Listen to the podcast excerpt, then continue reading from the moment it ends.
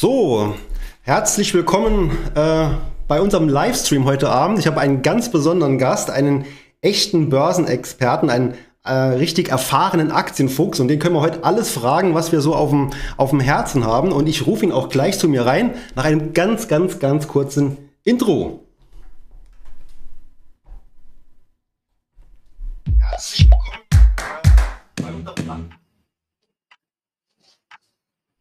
So, und da haben wir ihn auch schon. Und ich hoffe, dass alles soweit okay ist. Ähm, wenn irgendwas nicht stimmt, bitte in den Chat schreiben. Ich schaue da sofort rein. Zunächst mal herzlich willkommen ähm, heute Abend, Volker Schilling, äh, bei uns hier im Livestream. Und ich hoffe, du bist fit und ähm, vorbereitet für alle Fragen. Ja, das bin ich und ich freue mich schon wahnsinnig darauf. Es ist ja beste Sendezeit, zu Absolut. der wir jetzt starten hier. Und ich hoffe, es kommen auch viele Fragen und du hast auch viele Fragen vorbereitet. Ja, ich habe auch, genau, ich habe auch schon im Vorfeld einige Fragen sammeln können. Also ich stelle mal kurz vor, der Volker Schilling ist wie gesagt ein sehr erfahrener Börsenexperte. Er ist Asset Manager und Fondsmanager. Sein, sein, sein Fonds, wo er auch mitunter betreut ist, der Zukunftsfonds. Er ist außerdem Chef von Greif Capital, die verwalten immerhin 1,4 Milliarden, habe ich mir aufgeschrieben. Dann schreibt er regelmäßig eine Kolumne, die habe ich auch schon unten in den, Komment in den, in den äh, Kommentaren, habe ich die schon verlinkt. Ja, und er ist auch ein gern gesehener Börsenexperte, denn, so wie ich ihn auch kennengelernt habe, er ist ein Mr. Klartext, also er sagt, was er denkt, da wird nicht lang drum herum geredet und äh, er spricht auch eine, eine, Sprache, die man verstehen kann. Und das ist in der Finanzwelt gar nicht so äh, weit verbreitet, da wird ja ganz gern ähm, ja, sehr kompliziert sich ausgedrückt, manchmal nicht so bei Volker Schilling. Und deswegen ja, bin ich sehr froh, dass ich ihn gewinnen konnte, den, wie ich auf Twitter gelesen habe, Magier der Märkte und Zauberer. Herr Schilling. Ja, muss ich erklären, oder? Das ist ja Können Sie mal erklären, was ist das so zaubern, ne? Ich manchmal darauf angesprochen. Naja, ist ja ein bisschen, wenn man in sozialen Medien unterwegs ist, muss man, glaube ich, auch sich selbst, ähm, über sich selbst auch ein bisschen lachen können und ähm, ein bisschen lockerer sein, als man das vielleicht üblicherweise ähm, in Börsenstudios macht oder an der Börse. Aber es hat schon auch einen Hintergrund tatsächlich. Ich habe in meiner Jugend und in meinem Studium alles finanziert dadurch, indem ich tatsächlich als Zauberkünstler auch aufgetreten bin. Ähm, und Aha. daher stammt das Thema noch aus der Zauberei. Und ähm, ich habe das Gott sei Dank auch an einen meiner Söhne vererben können, der sich sehr begeistert auch für das Thema Zauberei. Und so ist ähm, aus diesem Thema auf der Bühne zu stehen und zu unterhalten und äh, der Kombination am Aktienmarkt tätig zu sein, eigentlich, wie ich finde, eine schöne Symbiose auch entstanden. Das, was du angesprochen hast, dass man auf einer Bühne stehen kann und auch zu einem trockenen Thema wie Geld oder Geldanlage, was ja so ein bisschen ja, langweilig vielleicht auch für den einen oder anderen ist, das durchaus auch spannend machen kann und ja. auch unterhaltsam erklären kann und auch dadurch ein bisschen dazu beitragen kann, dass man, wenn man vielleicht bisher noch gar keine Berührungspunkte hatte mit dem Thema Geldanlage, vielleicht auch ein bisschen Spaß und Freude bei dem Thema empfindet. Genau, das wäre eine wichtige Voraussetzung, ja, weil man ja, ja ohne Spaß an der Sache, da ist es auch immer etwas schwieriger. Von daher glaube ich, ähm, ist das genau der, der richtige Ansatz. Äh, was ich auch noch gerade heute jetzt sogar noch erst gelesen habe bei LinkedIn, äh, fand ich auch lustig, bei Schilling fällt der Groschen, äh, das fand ich auch gut. das passt auch ja wunderbar. Äh, ich würde sagen, ich habe den Chat im Blick. Ich sehe auch schon einige, die da was reingeschrieben haben. Also wenn eine Frage aufpoppt, sofort einfach mal stellen. Ich würde jetzt einfach mal so mit einer offenen Frage beginnen zum Thema ja, Aktienmarkt oder beziehungsweise Umfeld für die Anleger ist ja jetzt ähm, gerade dieses Jahr ein äußerst schwieriges Umfeld. Ähm, Habt ihr das so erwartet für euren Fonds und wie geht es jetzt äh, weiter? Wie ist so der, der Ausblick aus, aus eurer Sicht? Na gut, ich würde ja gerne erzählen, dass ich eine Glaskugel stehen habe und genau sagen kann, was da passiert. Ähm, überhaupt nichts habe ich erwartet von alledem. Natürlich gab es äh, gewisse Indizien, dass gewisse Entwicklungen stattfinden. Da können wir gerne auch noch mal ein bisschen drüber sprechen, was wir da so gemacht haben und wie wir damit umgegangen sind. Aber jeder, der behauptet, dass das, was da passiert ist in den letzten zwölf Monaten, in irgendeiner Art und Weise prognostizierbar war, da würde ich schon fast sagen, der lügt. Ich bin ja oft äh, in NTV-Interviews unterwegs und in allen zwei, zwei Sendungen, zwei, drei Sendungen fragt mich der Moderator oder die Moderatorin, wo steht am Jahresende der DAX? Und da sage ich immer in der Zeitung, weil ich überhaupt keine Ahnung habe, wo der DAX irgendwie in ein paar Monaten stehen wird. Solche Prognosen sind völlig unseriös. Und ich würde auch überhaupt nichts darauf geben, äh, weil ja am, am, Anfang eines Jahres werden ja alle 2.000, 3.000 Fondsmanager befragt und sollen so eine Prognose abgeben, wo sie den DAX am Jahresende sehen. Und das, das Spiel ist jedes Jahr das gleiche. Am Jahresende hat einer recht. Ja, man mhm. muss ja nur genug befragen, dann hat man eine riesen Bandbreite an, an Ergebnissen. Und am Jahresende hat einer recht und der wird dann gefeiert nach dem Motto, der hat Ahnung, dem können Sie aber Ihr Geld anvertrauen. Der hat genau prognostiziert, wo der DAX steht. Mhm. Äh, das ist ein echter Experte. Und da bin ich eher kritisch, ja, weil es ist jedes Jahr immer dummerweise ein anderer, der dann recht hat.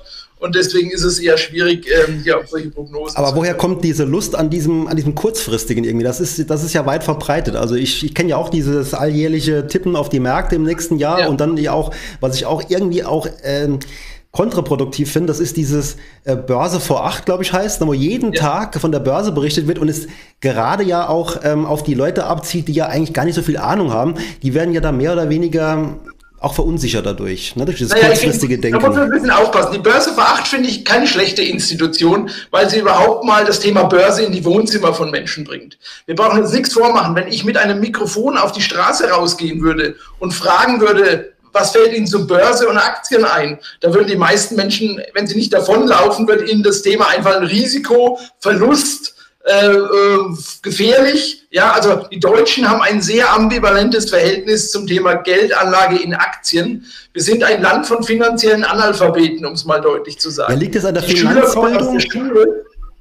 Ja, das liegt an der Finanzbildung. Die Schüler kommen aus der Schule, wissen, wie die Photosynthese einer Pflanze funktioniert, der gesamte Zitronensäurezyklus, aber sie haben null Ahnung, wie eine Altersvorsorge funktioniert, ja, wie ein Investmentfonds funktioniert oder welche Versicherungen sie brauchen oder auch nicht.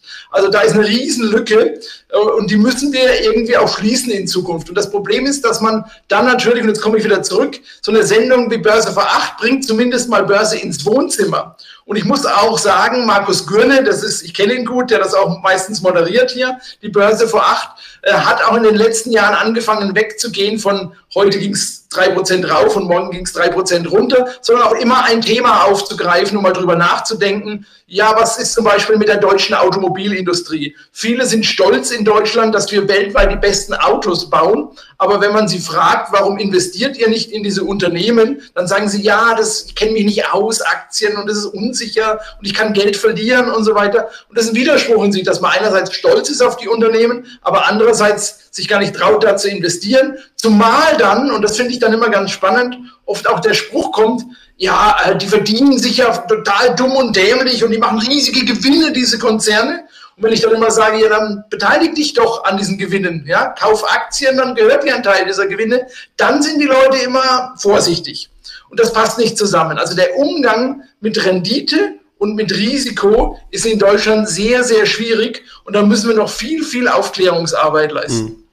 Ja, das sehe ich ähnlich. Ähm, die Frage ist halt nur, warum ist es in anderen Ländern besser als bei uns? Wird da mehr in der Schule gemacht? Hast du da Überblick? Also es gibt, ich würde sagen, es gibt drei Gründe dafür. Der erste Grund ist, andere Länder haben nicht so ein gutes soziales Netz äh, für Menschen, die, wenn sie in Probleme kommen oder wenn ihnen das Geld ausgeht oder wenn im Alltag ein Geld zur Verfügung steht, dass der Staat relativ gut dafür sorgt, diese Menschen über die Runden zu bringen. Andere Länder haben solche Sozialsysteme nicht. Das heißt, Menschen sind gezwungen, ähm, selbst für das Alter stärker vorzusorgen. Und wenn man so, so einen Druck hat, das auch machen zu müssen, dann schaut man schon ganz genau hin, wo kann ich denn langfristig tatsächlich die besten äh, Renditen erzielen in so einem Umfeld. Das ist das eine. Das andere ist, dass äh, der Umgang mit Geld in Deutschland, finde ich, sehr problematisch ist.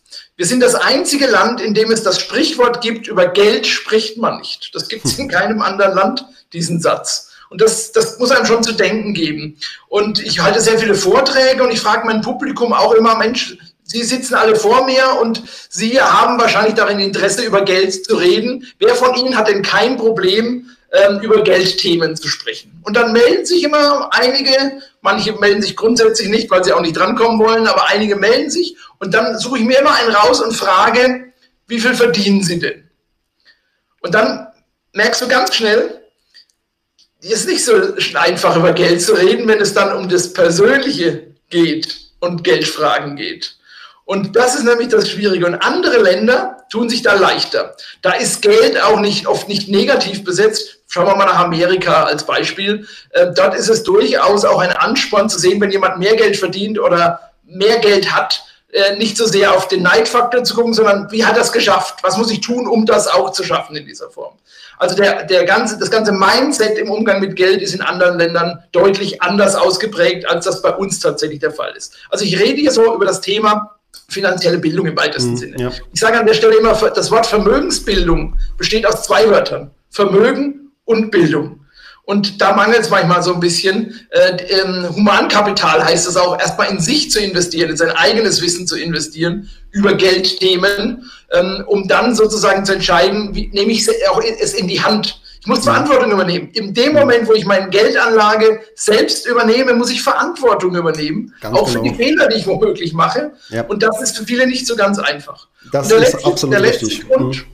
ja, der letzte, der dritte Grund vielleicht noch, also zum Thema ähm, erstmal Sozialsysteme, finanzielle Allgemeinbildung. Und der letzte Grund ähm, ist etwas, was glaube ich so ein bisschen schwierig ist, weil ähm, das hat auch mit der, mit der Sozialisierung zu tun. Also auch Eltern geben das Thema Geld nicht an ihre Kinder weiter in keinster Art und Weise. Es wird in den meisten Haushalten über diese Themen nicht gesprochen. Ähm, und es ist auch gar nicht gewünscht, darüber zu sprechen, weil wenn ich meinen Kindern erzähle, was ich verdiene, dann erzählen die es womöglich dem Nachbarn und das möchte ich dann nicht und, und solche Konstellationen. Und diese Gemengelage führt dazu, dass unser Umgang mit der Börse, insbesondere mit der Aktienanlage, mit der Angst auch eben was falsch zu machen, äh, die meisten Menschen nicht in eine Investition kommen. Und wir vernichten wahnsinnig viel Geld, das muss man sagen. Das Geldvermögen der Deutschen liegt zu 70 Prozent die Statistik wird immer von der Bundesbank veröffentlicht, äh, jedes Quartal, liegt zu 70 Prozent in sogenannten Zinsanlagen, ja, von Festgeld, Sparbuch, Girokonto. Äh, Girokonten, ja. Versicherungen, mhm. alles Zinsanlagen. Und wenn Sie mal überlegen, selbst mit den Zinssteigerungen, die wir jetzt gesehen haben, die ja eigentlich auch lächerlich sind, haben wir Zinsniveaus, die liegen irgendwo bei zwei, drei Prozent äh, aktuell, aber wir haben eine Inflation äh, von zehn Prozent. Ja. Das heißt, real vernichte ich, wenn ich Geld nur in Zinsanlagen momentan habe oder rumliegen habe, vernichte ich jede Sekunde Geld. Mhm. Ja, es wird immer weniger wert. Und deswegen muss ich Anlageformen in meinem Portfolio haben, in meiner, in meinem, meiner Streuung sozusagen, die es auch schaffen können, über, auf die Dauer hinweg höhere Erträge als die Inflation zu erzielen. Genau. Nur ist es dann halt auch nicht so, dass man das jedes Jahr äh, schaffen kann, ne, sondern es ist ja auch wieder eine langfristige äh, Sache, weil im Aktienmarkt kann ich auch Geld verlieren und habe die Inflation, also ich kann auch da doppelt abgestraft werden. Von daher ist es auch nicht die ultimative Lösung auf die Schnelle, jetzt dein ganzes Geld an, an den Aktienmarkt zu bringen. Aber im Chat gibt es auf jeden Fall schon mal ähm, Zustimmung zu deinen Aussagen. Und äh, der Hartmut sagt auch, ja, was kann man erwarten in einem Land, wo der Bundeskanzler ein Sparbuch hat und noch stolz drauf ist. Ne? Also ist ja ist vielleicht auch die Vorbildfunktion der Politiker ja auch immer so dann äh, vielleicht das, was man braucht. Ne? Ja, aber auch da, ohne jetzt polemisch zu werden oder sowas, auch Olaf Scholz ist ein Kind, ein, eine Generation dieser, dieser Ausprägung, die ich gerade genannt habe. Ähm, es war nicht notwendig, sage ich mal, aufgrund des sozialen Sicherungssystems. Es war gar nicht gewollt äh, von allein den finanziellen Ausbildungen, die wir hier sehen. Und letztlich ist die Erfahrung, die dann viele Deutsche leider auch gemacht haben mit Aktien, dürfen wir auch nicht vergessen, gerade in auch der Generation Olaf Scholz. Das ist mhm. so die, die Deutsche Telekom-Generation, ja, die erstmalig den Schritt Ende der, der 2000er Jahre, Anfang der 2000er in Aktien überhaupt gewagt hat und prompt eine auf die Nase bekommen hat. Genau, so war es für viele. Ne? Die erste Erfahrung war ja nicht gerade die beste dann. Äh, vielleicht an der Stelle, wann hast denn du deine erste Aktie gekauft und welche war das? Ja, das weiß ich ziemlich genau. Es war die Aktie der Deutschen Bank. Uh, okay. ähm, 1994. ich bin, oh, ich habe eine Ausbildung bei der Deutschen ja. Bank gemacht. Ich bin Ach damals so, ja, okay. zur Deutschen Bank gegangen, weil ich ein großes Vorbild hatte. Das war Alfred Herrhausen. Vielleicht wird der ein oder andere der Zuhörer äh, diesen großen Namen auch noch kennen. Chef der Deutschen Bank gewesen mit, wie ich finde, unglaublich guten Werten, die ein Banker vertreten sollte. Und ähm, das war der Grund, warum ich zur Deutschen Bank auch unbedingt wollte, weil das für mich so eine Vorbildfunktion war. Als ich kam, war aber die Riege Hilmar Kopper äh, am Werk. Das ist derjenige, der meinte, es wären noch nur Peanuts, die man seinerzeit äh, mit Herrn Schneider, ein großer Skandal war das bei der, der Deutschen Bank, Immobilienskandal, die man da verbrannt hätte. Aber das drückte dann den Zeitgeist aus, der ganz problematisch war, weil man sozusagen äh, diese Arroganz dieser Banker dann gemerkt hat im Sinne von, ja, die paar Millionen, das sind nur Peanuts. Und das hat dazu geführt, ähm, dass es schwierig wurde. Zurück, als ich dort angefangen habe, war es für mich selbstverständlich als Lehrling, dass ich das Unternehmen, bei dem ich arbeite, da wo ich jetzt zum Erfolg beitragen werde künftig, dass ich da auch Teilhaber bin. Also war mein erster Gang ähm, zur, zur Personalabteilung. Das musste man sich noch absegnen lassen, wenn man sozusagen eigene Aktien erworben oder erwerben will und habe mir die Deutsche Bank Aktie gekauft. Ähm, übrigens sehr lehrreich für mich, weil ich habe sie äh, vier, fünf Jahre, ne, fünf Jahre, glaube ich, später verkauft. Ähm, unter dem Wert, zu dem ich sie gekauft habe. Mhm. Und das war für mich die erste Lektion, die bis heute angehalten hat.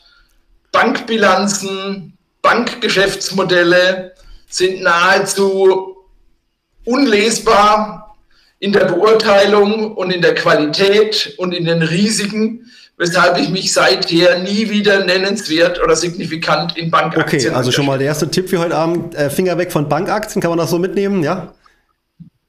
Ich würde sagen, ja, weil die, das Potenzial, damit hohe Erträge zu erzielen, ist zeitlich und so begrenzt und, und so volatil, also so schwankungsanfällig, dass äh, die meisten Erträge in schwierigen Zeiten dieser Banken alle wieder verloren gehen. Deswegen kann es allenfalls selektiv aus meiner Sicht Anwendung finden oder wenn ich wirklich gute Einblicke in eine Bank habe, aber ganz ehrlich, das hat, das haben die wenigsten. Mhm. Ich kenne viele Profis, die sagen, ich kann wirklich Bank, ich kann wirklich Bilanzen rauf und runter lesen und beurteilen, aber Bankbilanzen sind mir schleierhaft.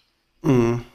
Ja, also aber der Vorteil einer Bankausbildung ist man auf jeden Fall, das war, mir, war bei mir genauso, dass man viel mit Aktien irgendwie rumhantiert. Ne? Ich habe genauso rumprobiert und ich habe damals auch fast alle DAX-Werte mal gekauft, dann habe ich sie wieder verkauft und dann neuer Markt ne? und so weiter. Man hat dann schon seine Erfahrungen halt gemacht und das ist ja aber auch das Wichtige daran, dass man einfach mal ins Handeln kommt, ein bisschen die Angst verliert. Ne? Einmal seht, das ja. ist ja gar nicht so schwer, eine Aktien zu kaufen, aber dann aber auch lernt, ja, es ist auch kein geschenktes Geld. Also man sagt ja immer, there is no free money äh, und das ja. ist ja auch so. Gibt nichts geschenkt, man muss sich alles irgendwo äh, erkaufen, ja, die Aktienrendite eben durch die Schwankung, die es eben so gibt. Und ich habe jetzt hier aus dem Chat noch äh, eine Sache, die auch ein spannendes Thema ist. Und, und zwar schreibt der, der Hans hier, der Staat muss, kann über eine Rentenreform, die zu einem Teil aktienfinanziert wird, diesen Missstand beseitigen. Ist ja auch so ein Thema im Moment. Ich weiß gar nicht, wie weit das im Moment ist, aber die Idee ist ja da, so eine Art Aktienrente den Leuten praktisch ähm, ja, ähm, also die verpflichtend anzubieten irgendwo. Ne? Kann ich was dazu sagen? Ich hatte nämlich erst ein Gespräch mit dem Staatssekretär aus dem äh, Bundesfinanzministerium. Die Aktienrente liegt ziemlich weit oben, soll 2023 angegangen werden, soll vom Staat tatsächlich auch mit einem mit 10 Milliarden Kapital aufgepolstert werden zum Staat, ist aber in der jetzigen Form, wie man es angehen wird, ähm, sage ich mal, nur ein kleiner Teil, um überhaupt eine Lücke zu schließen. Das große Vorbild sind Länder wie Norwegen, wie Schweden, die große Staatsfonds haben, die überwiegend auch in Aktien investieren, die sehr erfolgreich sind im Übrigen auch, die auch sehr kostengünstig gestaltet sind. Da muss Deutschland überhaupt erstmal, und da gebe ich unserem Zuhörer auch recht, diesen Staat jetzt wirklich finden, also wirklich ins Handeln kommen, wie du es auch gerade gesagt hast. Äh, man ist da sehr weit. Das ist auch Teil des Koalitionsvertrages, darf man nicht mhm. vergessen. Steht also da auch wirklich drin. Das mhm. Äh, Bundesfinanzministerium arbeitet auch daran und man will da 2023 tatsächlich ins Handeln kommen. Dann muss man sich noch ein bisschen angucken, wie es ausgestaltet ist. Ja, also wer managt das denn überhaupt? Nach welchen Kriterien äh, wird das gemacht? Wie profitieren denn die Bürger davon? Und wovor ich am meisten Angst habe, wie passen wir auf, dass der Staat, wenn er nicht doch wieder Geld braucht für irgendwelche mhm. Zwecke, mhm dass er dann doch darauf wieder zugreift. Und das wird nochmal eine spannende Diskussion werden, wie wir das verhindern wollen, wenn es wirklich eine Aktienrente für die Bürger ist und nicht wieder als ja, Selbstbedienungsladen genau. für den Staat Ich meine, daher kann es doch nichts schaden, vielleicht auch mal selbst anzufangen mit der Aktienrente. Das muss ja nicht der Staat immer alles, alles vorbereiten. Und dazu auch ein, ein guter Kommentar dazu, ähm, kommt vom, vom James Bond. Wer auch dabei ist heute, äh, Stichwort Aktienrente, Erhöhung des Sparerpauschbetrages und Aktien und Fonds für die Altersvorsorge sollten ja. nach fünf Jahren grundsätzlich, grundsätzlich steuerfrei sein. War ja früher auch nach einem Jahr schon so, die Spekulationsfrist, und ist doch ein super Anreiz ähm, vom Staat für die, für die Anleger, da eben nicht so schnell auch wieder irgendwo rauszugehen, sondern auch langfristig zu denken. Ne? Das ist doch, wäre doch eigentlich eine gute Lösung. Ja, wir müssen auch nochmal, vielleicht darf ich noch einen Schritt zurückgehen. Du musst auch nochmal klar sagen, wie kann ich denn überhaupt als Bürger wie kann ich Geld verdienen? Das, was die meisten tun, ist, sie gehen dafür arbeiten. Ja, durch meine Arbeitskraft zur Verfügungstellung von Arbeitskraft generiere ich Einkommen. Das ist eine Möglichkeit. Ich rede übrigens nur über legale Möglichkeiten heute Abend. Ja.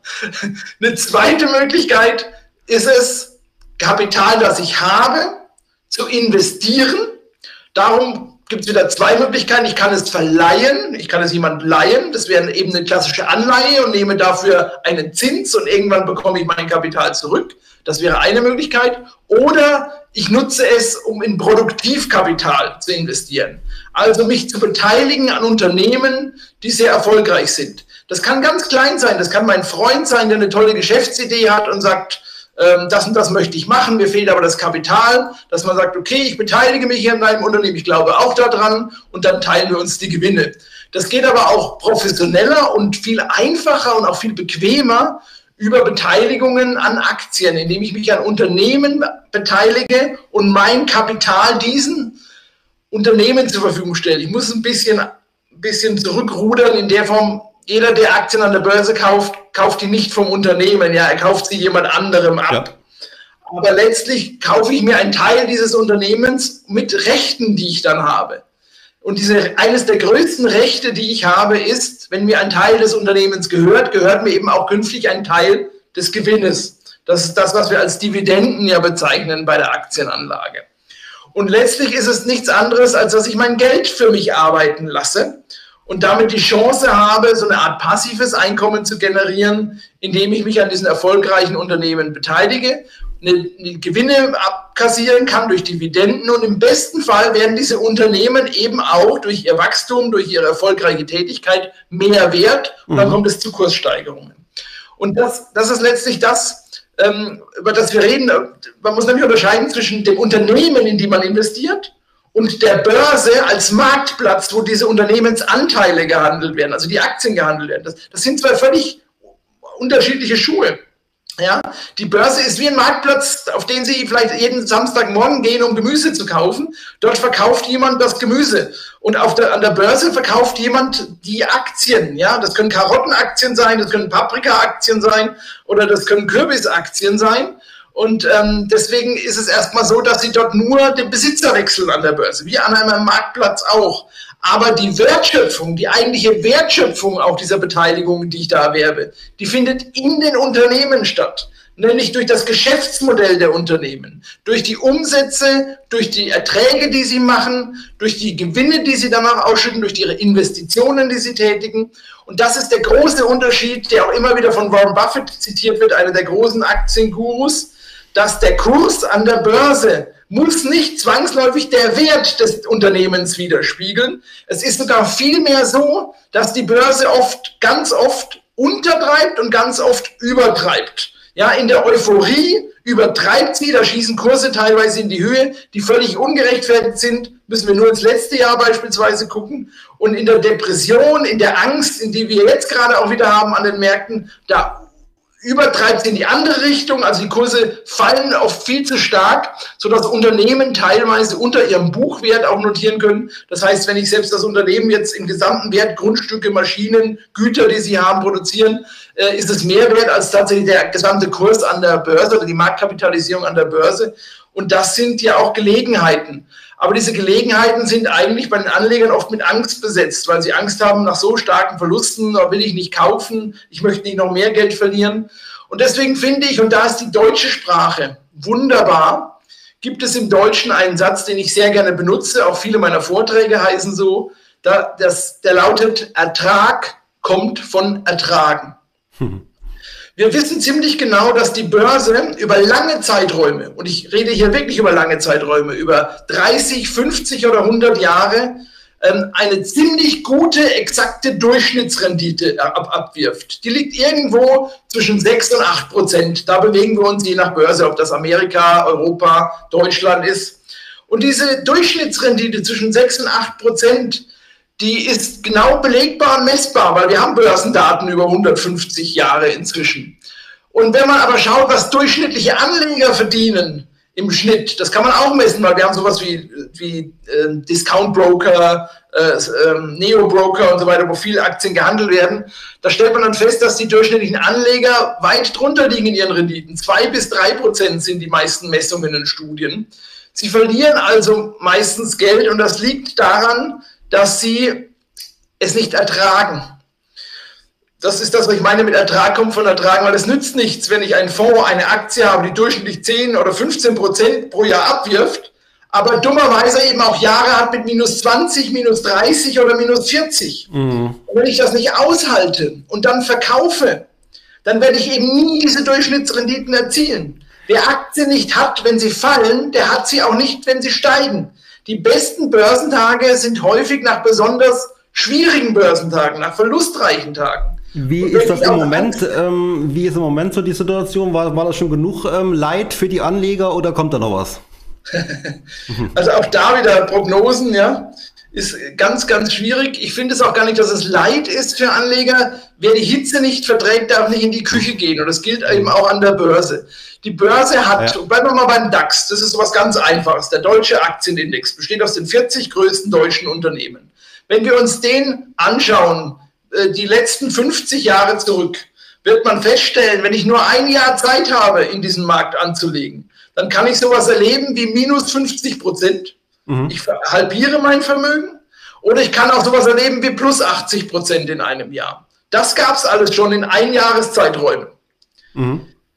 Jetzt kann ich mir fünf Jahreszeiträume anschauen, ich kann mir zehn Jahreszeiträume anschauen und wenn man das genau macht und genau sich anguckt, wird man feststellen, wenn ich sicher gehen will, dass ich mit dem DAX auch tatsächlich eine positive Rendite auf Dauer erziele, muss ich mindestens 13 Jahre investiert sein.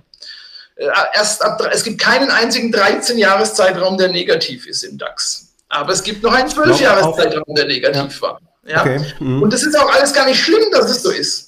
Nur Anleger sollten das vorher wissen, bevor sie investieren. Weil mhm. wenn ich, und ich kenne ganz viele Anleger, die sagen, ja, klingt toll für mich, aber das will ich gar nicht. Das halte ich gar nicht aus. Solche extremen Schwankungen, die machen mir Schmerzen. Und die machen wirklich Schmerzen. Dass jeder, der mal investiert hat an der Börse und bekommt, ich mache das immer mit, mit Zuhörern auch in meinen Vorträgen. Ich frage immer, wenn Sie 100.000 Euro anlegen, ab wo tut es Ihnen weh? Mhm.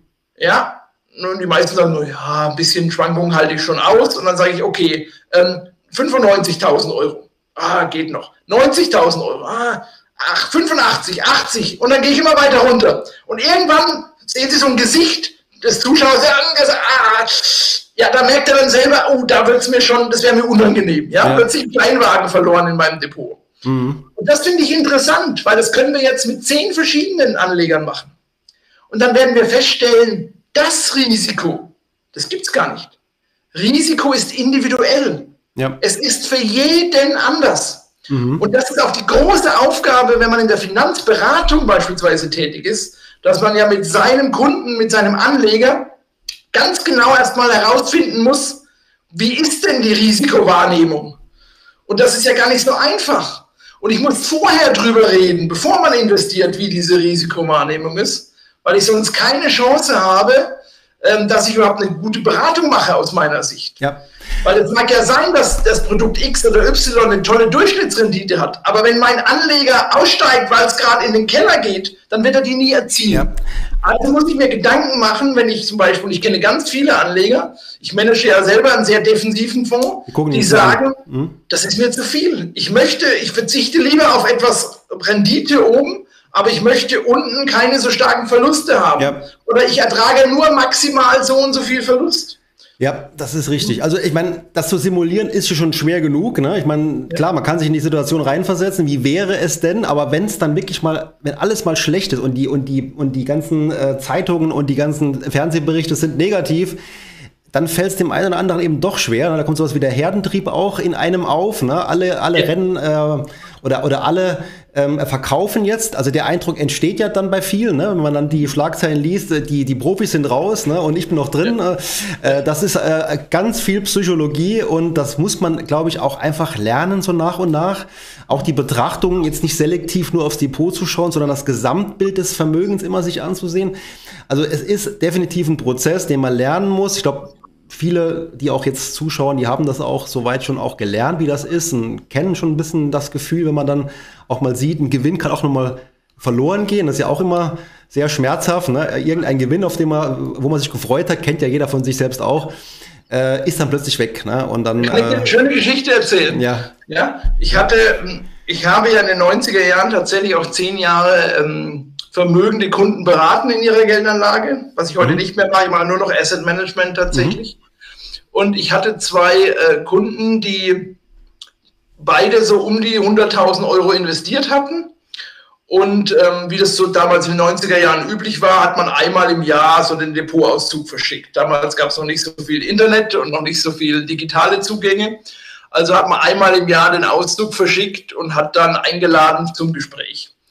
Und das Interessante ist, dass beide zu ähnlichen Zeitpunkten in ähnliche Fonds investiert hatten. Und nach dem ersten Jahr ähm, war das, es waren die 90ern, ich weiß nicht, ob du dich daran erinnerst, das waren tolle Börsenjahre teilweise. Und da war nach dem ersten Jahr mal aus den 100.000 Euro waren fast 160.000 Euro geworden. Mhm. Also wahnsinnige Rendite, ja, also völlig abnormal zu den klassischen Durchschnittsrenditen. Und ähm, im zweiten Jahr war es ein schwierigeres Jahr gewesen und wurden aus den 160.000 Euro 130.000 Euro. Und das Witzige ist, ich hatte mit beiden Kunden nach zwei Jahren ein Gespräch und der erste Kunde, der jammerte ein bisschen rum, oh Mensch, das passt jetzt zu deinem Thema eben, oh, es waren schon mal 160.000, ich mhm. habe 30.000 Euro verloren. Äh, das, ist ein, das ist ein Auto, was ich mir hätte kaufen können, ja. Äh, und der, der fühlte sich richtig schlecht, weil er, weil er so viel Geld verloren hatte. Mhm. Und bei dem zweiten Kunden ging im ersten Jahr die Post verloren. Der hat keinen Auszug bekommen im ersten Jahr. Der wusste gar nicht, dass er 160.000 Euro auf dem Depot hatte und hat im zweiten Jahr gesehen, ich habe 130.000 Euro auf Und der hat sich gefreut. Der war total glücklich. Ja. Der war total glücklich. Genau so ist es. Das ja. hat mir auch so ein bisschen die Augen geöffnet damals, ja. wie, was Psychologie ausmacht. Wir nennen das ja in dem Bereich Behavioral Finance, nennen wir das ähm, Wahrnehmungsillusion. Ja? Es geht ja darum, der erste wusste gar nichts davon und hat sich riesig gefreut. Warum? Weil 30% Rendite in zwei Jahren unglaublich toll sind. Und der andere hatte ein schlechtes Gefühl, weil er diesen, diesen Buchgewinn schon mental eingebucht hatte. Ja, der Fachbegriff dafür, für alle, die auch ein bisschen was mitnehmen wollen, dann wissen, Mental Accounting heißt das im Behavioral Finance. Genau. Also, dass man Erträge sozusagen schon als eigenes typisch. Geld verbucht im Kopf und empfindet tatsächlich Rückgänge als Verlust. Mhm. Und es gibt ganz klare Untersuchungen, Verluste schmerzen zwei- bis vierfach so stark wie der gleiche Gewinn. Das heißt, Sie müssen eigentlich, um ein schlechtes Erlebnis vom Verlust auszugleichen, dreimal oder viermal ein gutes Erlebnis haben. Ja? Wer sich da einlesen möchte, was ich ganz spannend finde, habe ich gerade wieder gelesen, ein Buch, das heißt Die Macht des Schlechten ja, wo wir uns gar nicht entziehen können. Ich kann jedem nur empfehlen, schauen Sie sich das Buch mal an. Da geht es gar nicht okay, um Börse oder um Geldanlage. Ja. Da geht es um das Thema Wahrnehmung von schlechten Ereignissen im Vergleich zu mhm. Die Macht des Schlechten. Und das ist, das ist ein schönes Beispiel für das, was du angesprochen hast, dass man eigentlich Dinge, die man schon sicher glaubte, wieder verloren hat und dadurch so ein negatives oder schlechtes Gefühl dann hat, auch beim Umgang ja. mit Aktien. Das ist übrigens auch der Grund, warum André Costolani gesagt hat, Aktien kaufen, liegen lassen, Schlaftabletten genau. nehmen. Nach zehn das Jahren ist gucken. die heutige Zeit, die ist äh, halt irgendwo so ein bisschen ähm, kurzlebiger geworden. Man schaut auch immer wieder dann gern mal aufs Handy zwischendurch, was macht der DAX heute, ne? Und das macht die Leute ja auch dann äh, ja. nervös. Ne? Da kann man. Da empfehle ich gute Zeitschriften, sowas wie Tiermagazine, Haus und Hof. Mein Garten. Zur Ablenkung. Immer, nur keine Börsenzeitungen. Ja, genau.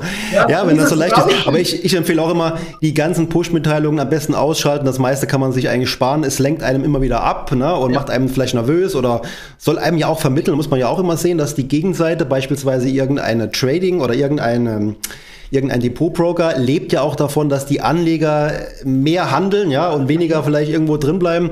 Deswegen ist ja auch immer der Versuch da, die Leute äh, zu aktivieren. Also ich war früher in der Bank, wie gesagt, ich habe es auch damals schon gelernt.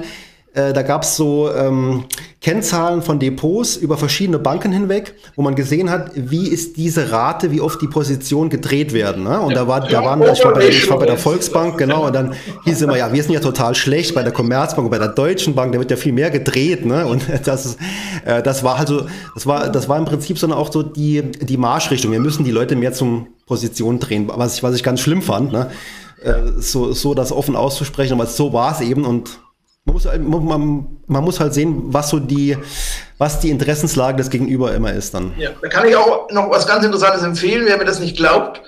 Heben Sie mal alte Zeitungen oder alte Zeitschriften auf und mhm. gucken sich dann mal an, was vor einem halben Jahr da wichtig war. Auch mhm. gerade zum Thema mhm. Geldanlage und Börse. Mhm. Und dann werden Sie feststellen, das sind ist alles unwichtig geworden, was da stand. Ist wahrscheinlich gar nichts mehr von Bedeutung, was da stand. Spielt okay. wahrscheinlich überhaupt keine Rolle mehr, was da stand. Ja. Also das ist Tagesrauschen. Das ja. ist ganz schwierig, weil es bewirkt eigentlich das Gegenteil von dem, was sinnvoll ist. Nämlich lang, man wird an der Börse nur erfolgreich, wenn man langfristig investiert und wenn man diszipliniert investiert. Und dieses tägliche Rauschen arbeitet einem psychologisch dagegen, weil man immer das Gefühl hat, wenn man eine neue Information hat, ist diese neue Information nur nützlich, wenn ich daraus auch eine Handlung ableite. Menschen glauben daran, dass eine Information nur dann Nutzen bringt, wenn ich darauf auch etwas tue. Und tun heißt ja in dem Fall, dann wird wild gekauft oder verkauft oder das Depot gedreht. Und das ist meistens, nützt es nichts. Also das ist auch das, worüber wir übersprechen bei Profis, was die Profis übrigens genauso häufig falsch machen, das Wort Timing. Also wann investiere ich in Aktien oder wann nicht. Ähm, das, ist, das, das ist die schwierigste Aufgabe, ich würde sagen, das ist die Königsdisziplin und da werden die meisten Verluste produziert beim Timing tatsächlich. Also Timing vergessen? Ich würde für einen privaten Anleger grundsätzlich sagen, äh, dass die Engländer haben so schöne Ausdrücke dafür. Ich sage es mal ganz kurz und dann übersetze ich es.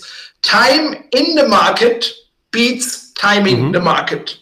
Also Zeit im Markt investiert zu sein, ist erfolgreicher als zu versuchen, den Markt zu timen, indem ich versuche, die besten Tage zu erwischen und die schlechtesten auszublenden. Das geht schief.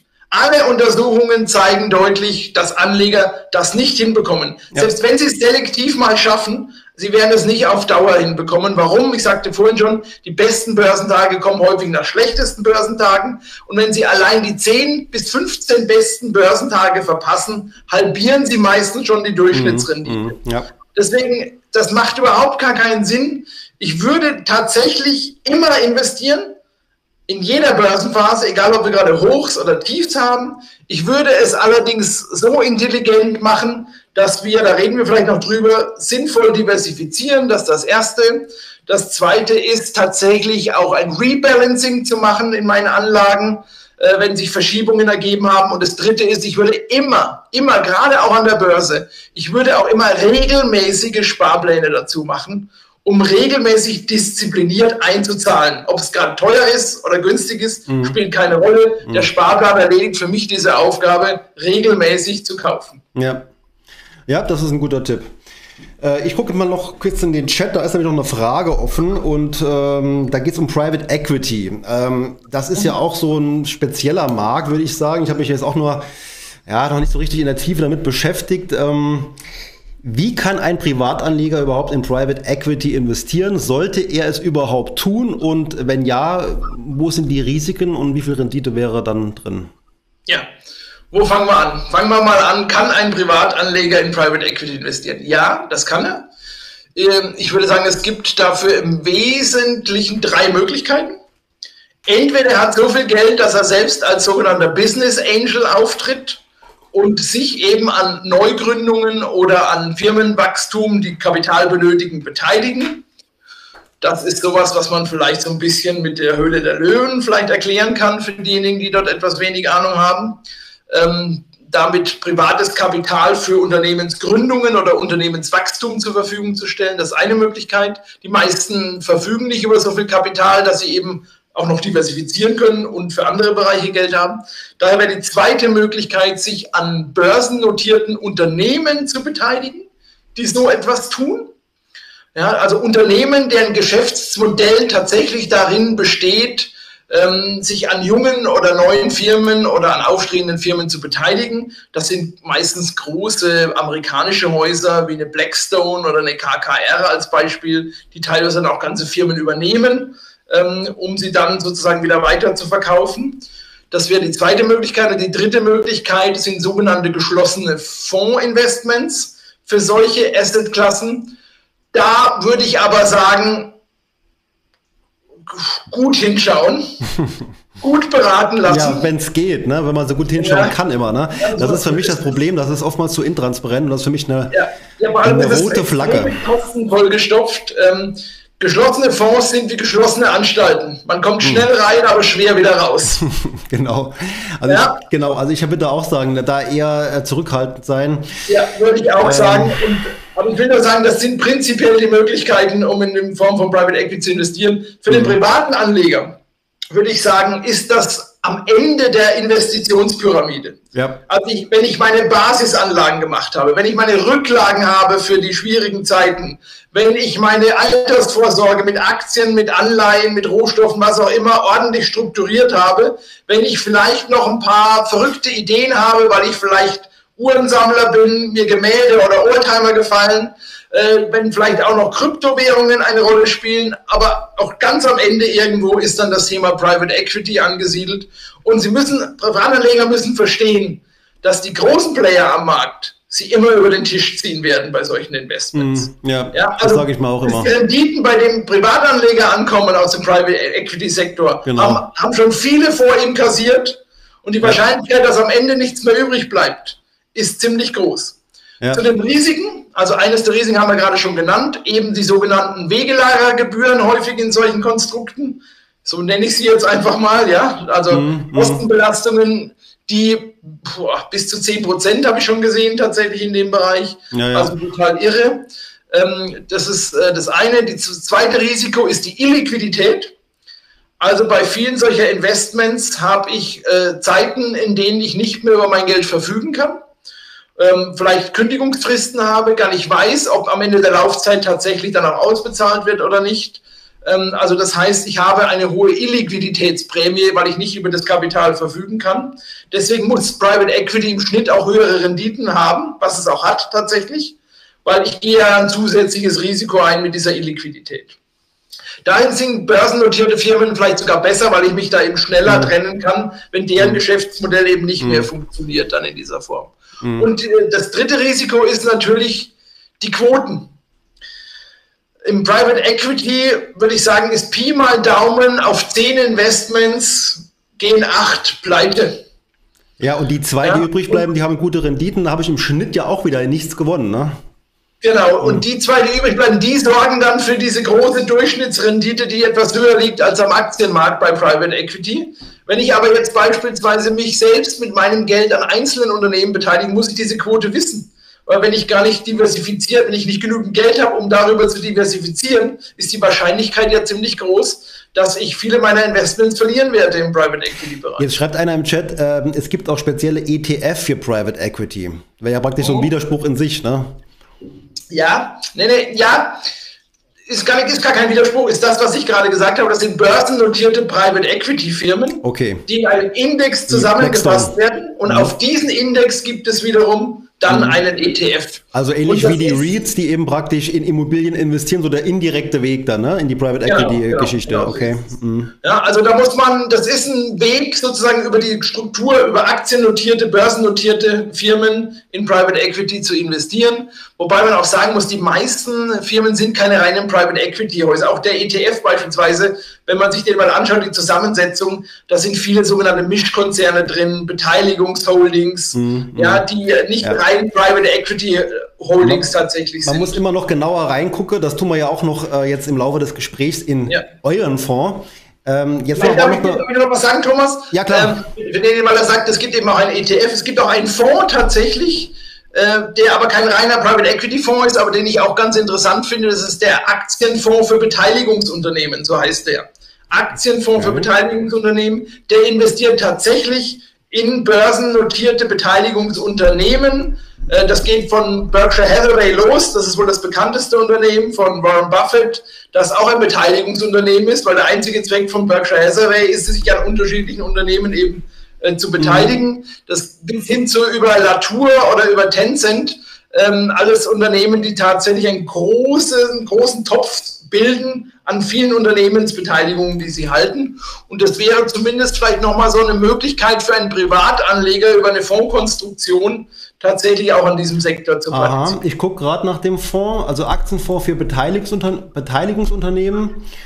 Ähm, mhm. Hätte ich jetzt hier tatsächlich auch gefunden. Was hat er für eine WKN?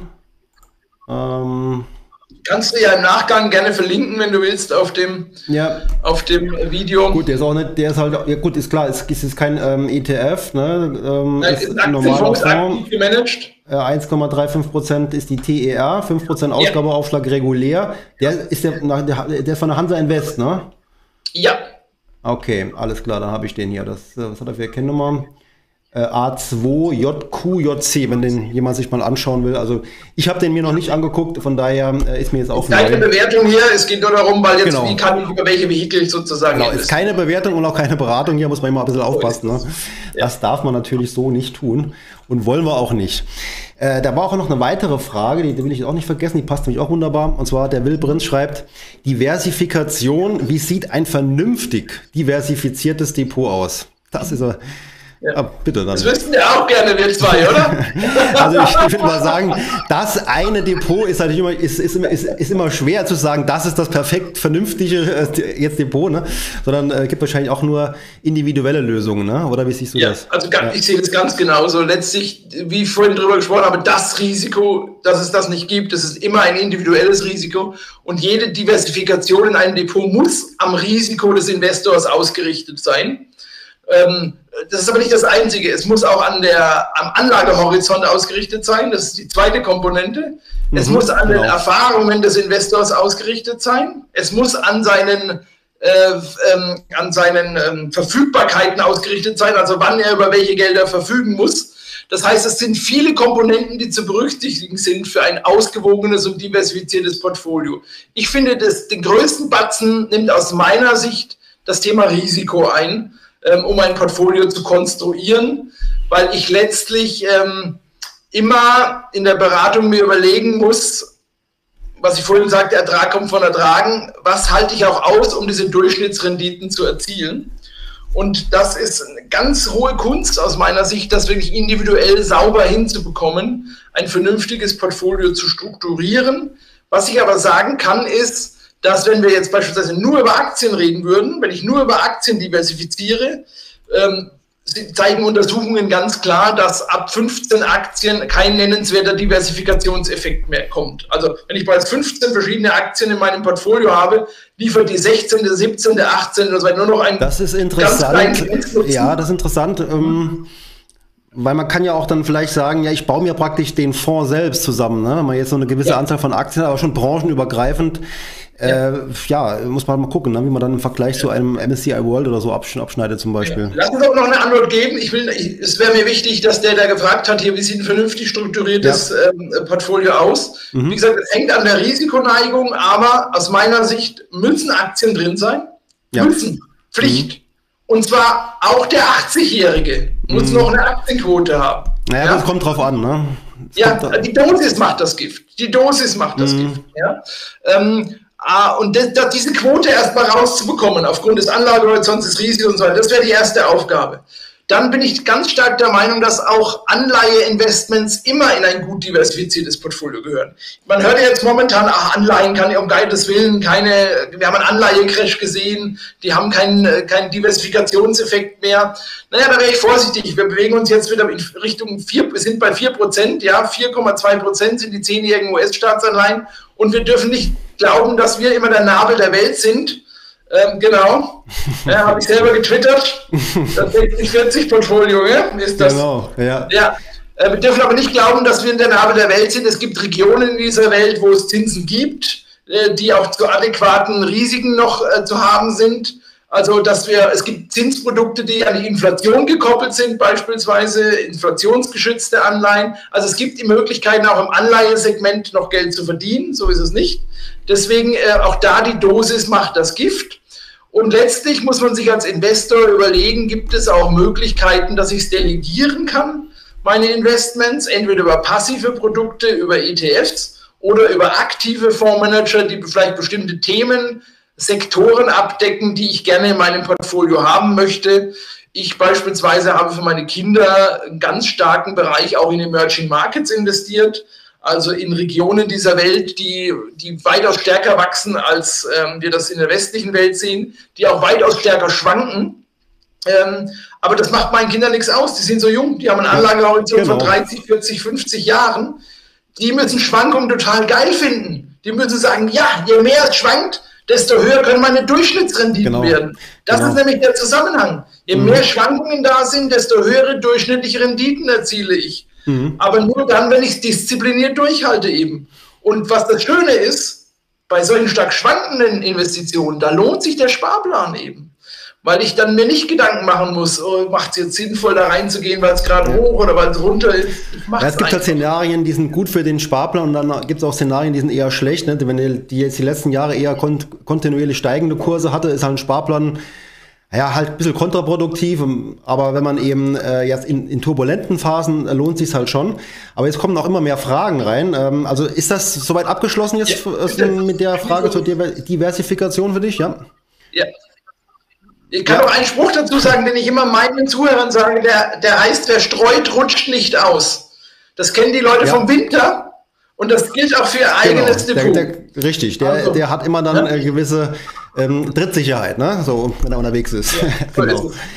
Ja, genau. was haben wir dann noch hier? Ähm, ja, da hat jemand äh, aktuell 100.000 Euro in einen Dividenden-ETF nachgelegt und hofft es nicht zu bereuen. Kannst du da, kannst du ihn da beruhigen, oder? Ich, ich, weiß ja nicht, was er für Ängste aussteht da. Das ist, ist aber auch wieder eine Zeitfrage, ne? Wie lange hat man noch Zeit? Ich wollte gerade sagen, also wenn er das Ding vor einem halben Jahr gekauft hat, dann wird er wohl momentan eher in der Funktion eines Seelsorgers jemanden brauchen, äh, weil natürlich trotzdem, trotz guter Dividendentitel auch die Kurse trotzdem gelitten haben. Man, also Dividenden, gute Dividendenaktien schützen nicht davor, dass es auch Kursverluste gibt, wenn wir schwierige Marktphasen an den Börsen mhm. haben. Aber wenn der Anlagehorizont stimmt, da haben wir ja vorhin schon mhm. drüber gesprochen, dann bin ich mir sehr sicher, wird er mit dieser Anlageform ja. vernünftige Renditen einfahren, die sich irgendwo auf diese Durchschnittsrenditen, über die wir vorhin gesprochen ja. haben, äh, konzentrieren werden. Und wenn er die Möglichkeit hat, beispielsweise zu den 100.000, die er da investiert hat, eben auch noch einen Sparplan jetzt beispielsweise zu machen, äh, dann wäre das für mich eine ideale Kombination. Ja, es, es geht etwas in eine andere Richtung. Ja. Ähm, also er, er schreibt sogar jetzt im nächsten Satz, dass er ähm, ab nächstem Jahr im, in Rente ist und ein Zubrot braucht. Das heißt also wahrscheinlich die Dividendenausschüttung soll wohl das Zubrot sein. Ähm, man darf sich, kommt immer darauf an, wie viel Zu, Zusatzrente braucht man, aber ähm, da ist es halt schwierig, wenn man halt voll in Aktien investiert ist und man jetzt nur von der Dividende jetzt ähm, ausgeht. Ob die immer reicht, ist halt die Frage, weil die ist ja auch nicht immer fix. Also die kann ja auch mal fallen. Nee, auch Dividenden können gekürzt werden, das haben wir ja in der Corona-Phase erlebt. Ja, ja. Mhm. Ähm, es ist auch, wir müssen davon ausgehen, dass wir in Deutschland im nächsten Jahr wahrscheinlich in eine Rezession auch gehen, was übrigens gar nichts Schlimmes ist. Es wird immer so in, in, der, in der Berichterstattung das böse R-Wort, ja, als wäre das der Weltuntergang. Das passiert. Äh, ja, die haben schon zig Rezessionen erlebt und äh, das bringt die Firmen auch nicht um. Im Gegenteil, die sind sogar immanent wichtig für eine Wirtschaft, weil sie bereinigen ähm, Wirtschaften um die Unternehmen, die nicht überlebensfähig sind und schaffen damit wieder Freiräume für erfolgreiche Unternehmen. Ähm, Schumpeter hat das mal als schöpferische Zerstörung bezeichnet. Und wir müssen aufpassen, dass wir nicht durch staatliche Eingriffe permanent äh, Marktmechanismen aushebeln ähm, und damit eigentlich für mehr Chaos sorgen, wenn wir lauter so Zombie-Firmen dann erzeugen, die eigentlich nicht überlebensfähig sind. Anderes Thema. Aber was ich sagen will, ist, wenn er das Kapital in einem Jahr schon braucht oder auch Erträge daraus braucht, die höher sind als das, was als Dividenden damit erzielt wird, gilt auch wieder zehn Jahre und mehr aus meiner Sicht. Wenn das nicht gegeben ist, dann sollte man sich Gedanken machen, vielleicht mal anders ranzugehen. So, ich habe jetzt hier im Moment glaube ich, eine kleine technische Störung. Ich weiß nicht, wie das äh, für die Zuschauer ist. Äh, gerne mal in den Chat schreiben, ob soweit alles noch okay ist. Gerade habe ich jetzt hier nämlich eine Meldung bekommen, die hat mir jetzt gar nicht so gut gefallen. Aber du bist doch da, ne? Also das ist das Schöne daran. Ich bin da, ich leide mit dir dann mit, wenn es ja. irgendwie nicht funktioniert. Okay. Naja, okay. Ähm, ich denke, solange ich im Chat jetzt nichts anderes sehe, scheint auch die Verbindung wieder zu funktionieren. Okay. Ähm, da kommen noch mehr Fragen und zwar ist auch nochmal eine gute Frage, ähm, aber auch schwere Frage. Ändert sich das Grundschema bei einem Depot in der Auszahlungsphase? Mindesthöhe in Aktien, also sowas wie eine Mindesthöhe in Aktien gibt es ja in der Form nicht, ne? Mhm. Ja, also eine Ansparphase ist was anderes als eine Endsparphase. Ja, muss man ganz klar sagen. Die Vorteile, die man durch ein regelmäßiges Sparen haben, können bei einer, bei einer Entnahme ein Nachteil sein. Was meine ich damit? Wenn ich mir monatlich fixe Summen entnehme, einen monatlich fixen Betrag, 100 Euro, 500 Euro oder 1000 Euro, habe ich den Effekt, wenn Kurse fallen, muss ich besonders viele Anteile verkaufen, damit ich auf 1000 Euro komme. Das heißt also, bei tiefen Kursen verkaufe ich mehr. Und wenn die Kurse gestiegen sind und, und hoch sind, verkaufe ich wenig, um meine 1000 Euro mir auszuzahlen. Das ist eigentlich ein bisschen dämlich. Ich will ja eigentlich dann viel verkaufen, wenn es oben ist und möglichst wenig verkaufen, wenn es unten ist. Und das ist bei einer Endsparphase schwierig, wenn ich sozusagen noch zu hohe Schwankungen in meinem Depot habe. Und die stärksten Schwankungen kommen häufig aus der Aktienseite. Weshalb wir in, in davon ausgehen, dass eine Endsparphase grundsätzlich eine geringere Aktienquote hat als die Ansparphase. Aber jetzt einen pauschalen äh, prozentualen Anteil zu nennen, ist auch wieder völliger Quatsch, weil es kommt auf die Höhe der Entnahme an. Also greife ich auch den Kapitalstock an, also zehre ich das Kapital auf oder kann ich die Entnahme rein aus den Erträgen wie Dividenden oder Kursgewinnen stemmen? Und das Zweite ist, wie lang ist mein Horizont noch für diese Entnahmephase? Da spielen dann auch so Themen wie Lebenserwartung eine Rolle. Also auch, deswegen sagte ich vorhin, auch ein 80-Jähriger muss noch äh, Aktien haben aus meiner Sicht, weil er, wenn er 80 geworden ist, noch eine interessante Lebenserwartung hat. Ich habe es jetzt nicht im Kopf, aber ich Sterbetafel mal anschauen. Ja, das stimmt. Ähm, er hat noch einen Horizont, wo es durchaus gerechtfertigt ist, aus meiner Sicht 5 oder 10 Prozent Aktienquote zu haben. Und ja. wenn wir die Schweden mal angucken, äh, die, der, der schwedische Staatsfonds zum Beispiel, der ja sozusagen dafür sorgt, im Ruhestand seiner Bürger daraus Entnahmen zu tätigen für dessen Ruhestand, die fahren tatsächlich noch bei 70-Jährigen eine Aktienquote von 30 Prozent. Ja? Mhm. Und das ist sozusagen vielleicht auch wieder so ein bisschen der kulturelle Unterschied, den wir haben, wenn Erfahrungen über Aktien da sind und keine Erfahrungen da sind, wenn es eben schwierig wird an den Aktienmärkten. Aber wenn ein 80-Jähriger 5% Aktien hat in seinem Depot und der Aktienmarkt verliert die Hälfte, wie, wie wir schon gesehen haben, sagt er, minus 50% solche Jahre gab es schon, dann verliert er in seiner Gesamtanlage zweieinhalb Prozent. Ja? Wenn das ist richtig. Anderen, mhm. wenn er die anderen 95 Prozent anders angelegt hat und daraus noch einen kleinen Ertrag erzielt hat, gleicht er womöglich die zweieinhalb Prozent sogar aus. Mhm. Das heißt, im schlimmsten Aktiencrash würde sein Gesamtdepot nicht wesentlich Geld verlieren. Ja. Aber ich wenn die Aktienmärkte sich durchschnittlich gut entwickeln, geben diese kleinen 5% Beimischung, die er hat, einen zusätzlichen Mehrertrag auf die Gesamtrendite. Ich gebe da vollkommen das recht. Ist ja, äh, das ist ja die Identifikation, das ist ja der Grund. Das, das ist auch jetzt ein, in meiner Wahrnehmung ist sehr häufig gehört das Argument, ja, in meinem Alter kann man doch nicht mal in die Aktienmärkte investieren. Ne? Also ist eigentlich wirklich unabhängig vom Alter, sondern es geht tatsächlich für mich eher darum, wann brauche ich das Geld nochmal zurück. Und wenn der 80-Jährige halt jetzt noch 10.000 Euro auf der hohen Kante hat und braucht jeden Monat 1.000 Euro Zusatzrente, dann kann er eben ja. in dem Moment nicht in Aktienmärkte investieren. Also das heißt, äh, wenn er... Ja, aber wenn der drei ja, Millionen absolut. hat und will dann, zwei Millionen davon vererben, genau. So, ja. Also deswegen ist es immer individuell, genau. es ist einfach ist so. Ja. Das, und deswegen fällt auch immer diese äh, einfache Antwort so schwer auf eigentlich einfache Fragen, die aber gar nicht so einfach sind. Jetzt schreibt der äh, Dr. Mitwollen hier noch, äh, Private Equity Renditen können einfach mit Small Cap Aktien nachgebildet werden. Die hätten seit 1988 sogar höhere Renditen erzielt. Ja, okay. Ja, ich sag ja mhm. an der Stelle weil ich weiß, was er sich natürlich angeschaut hat. Er hat sich vielleicht so ein MDAX oder ein SDAX angeschaut oder sowas, ja. Äh, ich, man könnte aber auch mal die japanische Nebenwerte anschauen, ja. Und da wird man feststellen, dass es äh, nicht zwangsläufig der Fall sein muss, dass Nebenwerte äh, ähnliche Renditen wie Private Equity produzieren. Aber im Grundsatz gebe ich ihm recht. Ähm, deswegen würde ich auch immer, ich sagte ja vorhin, ich habe für meine Kinder auch Emerging Market Fonds, ich habe auch Small Cap Fonds, so heißt der Fachbegriff, also Kleinst, kleinere Unternehmen, die börsennotiert sind, im Portfolio, weil da gilt genau das gleiche Prinzip, haben etwas höhere Volatilität, also etwas stärkere Ausschläge, aber eben auch etwas höhere Durchschnittsrenditen auf lange Sicht. Und die kommen tatsächlich dann auch an die Renditen von Private Equity ja. So, ähm, ich muss gucken, dass ich hier auch nichts übersehe, weil jetzt ist relativ voll. Also ich komme auch in der. So viele Fragen ja, super, ne? Also wir wollen aber auch noch euren Fonds äh, uns, uns angucken, da kommen wir noch dazu.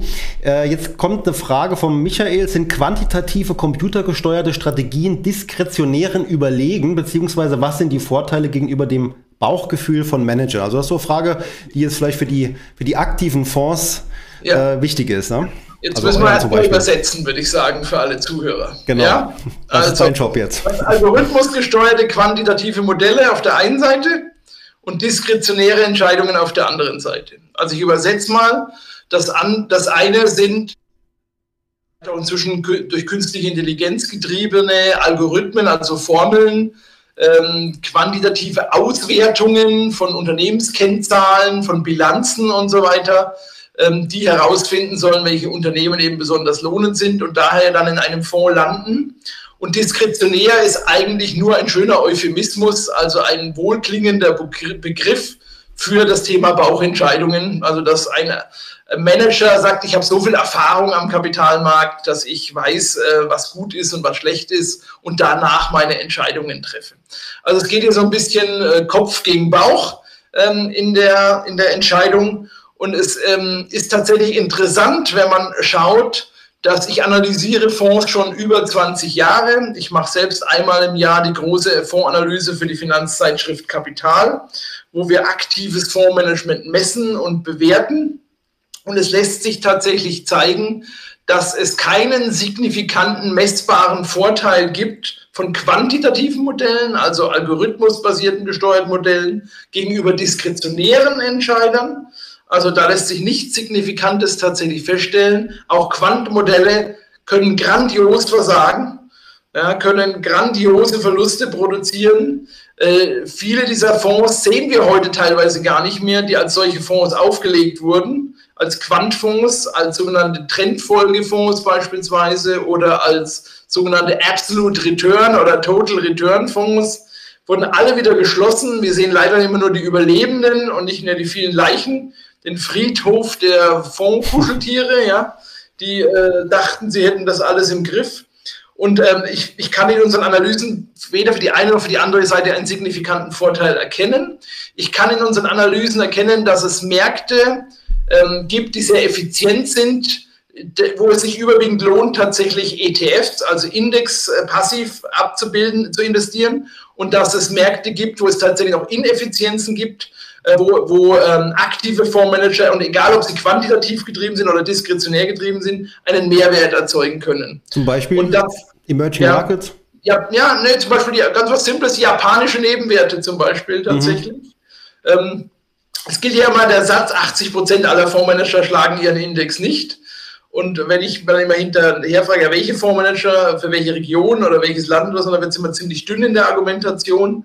Ähm, ich mache diese Studien jedes Jahr seit 2007, also ich habe eine lange Historie und ich kann ziemlich gut zeigen, dass es Peer Groups gibt, also Vergleichsgruppen, äh, ähm, in denen aktive Fondsmanager nicht viel Mehrwert liefern. Ich nenne mal ein Beispiel, Aktien Nordamerika, äh, Blue Chips, ja, der Markt ist so effizient. Ähm, mhm. Da würde ich immer empfehlen, kauft euch einen S&P 500 Index oder sowas.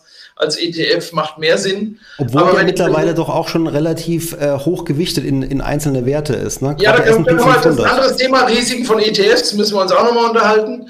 Ähm, aber es gibt Märkte wie japanische Nebenwerte, auch europäische Nebenwerte. Da schlagen 80 Prozent der aktiven Fondsmanager den Index. Ja? Mhm. Die Frage ist nur, und ich weiß nicht, ob man da so viel Zeit haben wir nicht, was heißt denn aktiv? Also früher hat die Fondsindustrie so getan, alles, was ein Fondsmanager hat, wäre ein aktiver Fonds. Und das ist die größte Lüge aller Zeiten, weil viele Fondsmanager einfach selber nur den Index nachgebaut haben, aber mit hohen Kosten. Und da haben sie keine Möglichkeit, den Index zu schlagen in irgendeiner Form. Ja? Ähm, und diese Nachbauer, diese sogenannten Index-Schmuser, wie ich sie nenne, die müssen alle raus aus dem Markt, die kann man billig ersetzen durch ETFs. Okay. Aber die, die wirklich aktiv sind, und ich, wir messen beispielsweise diese Aktivität von Fondsmanagern, die, die wirklich eine hohe Aktivität haben, die haben eine relativ hohe Wahrscheinlichkeit, tatsächlich besser zu sein als der Markt. Und Wie jetzt muss ich was sagen, bitte Aktivität nicht verwechseln mit Aktionismus. Ja. Also es geht nicht darum, aktiv heißt nicht, dass ich viel hin und her trade oder rein oder raus oder sonst irgendwas. Hin und her macht Taschenleer, ne? Ja, genau. Aktiv heißt, sich anders aufzustellen als der Index ja, andere Gewichtungen zu haben, vielleicht Titel zu haben, die teilweise gar nicht in dem Index drin sind oder einige Titel wegzulassen, die in diesem Index drin sind. Mhm. Das heißt Aktivität. Das können wir gut messen. Und ähm, für jeden, der das interessiert, gerne auch eine E-Mail an dich. Äh, dann schicke ich dir nochmal einen Link zu der Studie, die ist von, auf, von Kapital auch veröffentlicht. Da kann man sich alle Fonds anschauen in den unterschiedlichen Peer Groups. das wäre super interessant. Ähm, kannst du noch sagen, wie man das herausfindet? wie, ja. wie ihr das macht bei den es gibt Fonds? Zwei Möglichkeiten, die Aktivität von Fonds zu messen. Mhm. Äh, die eine Möglichkeit heißt Active Share, für alle, die den Begriff dann auch mal hören wollen. Der Active Share ist eine Kennzahl, die misst alle einzelnen Titel, die ein Fonds drin hat, im Vergleich zu allen einzelnen Titeln, die sein Vergleichsindex drin hat und misst überall die Differenz an Unterschieden. Du kannst dir vorstellen, das ist ziemlich aufwendig. Mhm. Da muss man jeden Fonds in die Hand nehmen, muss jede Position vergleichen und der Nachteil dieses Active Share ist, dass das ja immer nur ein Stichtag ist. Ich kann ja immer nur zu einem Stichtag diesen Vergleich machen. Und das ist wie so ein dunkler Raum, in dem es einmal blitzt. Ja, da sehe ich einmal kurz, was da passiert.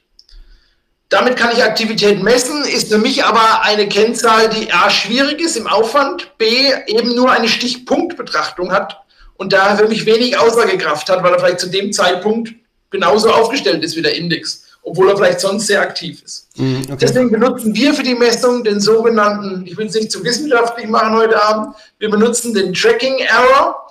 Das ist die Abweichung der Kurve eines Fonds mhm. zu der Entwicklung des. Index. Mhm. Und die wird jeden Tag gemessen, diese Abweichung. So habe ich eben nicht nur eine stichpunktbezogene Methode, sondern ich habe eine zeitraumbezogene Methode, die Aktivität zu messen.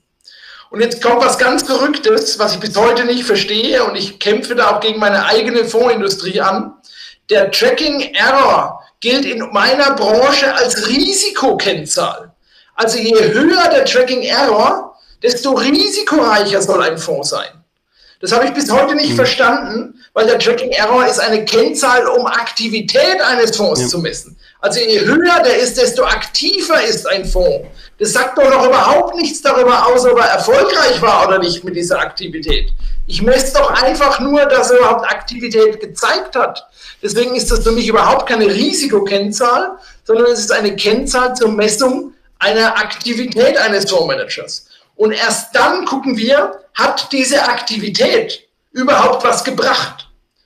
Und ein, ETF, ein passiver Fonds, der nur einen Index nachbildet, hat einen Tracking-Error von null. Weil die Entwicklung der Kurve so des ne? ETFs liegt ja. exakt.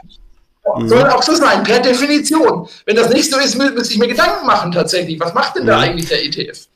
Und, und bei Fondsmanagern, bei aktiven Fondsmanagern will ich, dass das abweicht. Und wenn ich das jeden Tag messe, sind die Abweichungen sowohl positiv wie auch negativ. Deswegen ist es für mich keine Risikokennzahl. Im zweiten Schritt schauen wir uns eine Zahl an, nur für alle, die gerne Zahnfetischisten sind und Freude an solchen Friedhöfen haben.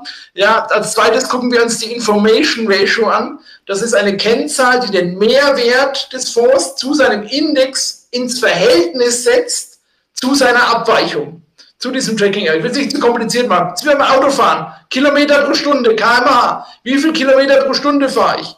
Das messen wir bei Fondsmanagern. Wie viel Mehrwert pro eingegangene Abweichung, pro eingegangene Aktivität haben sie erzeugt?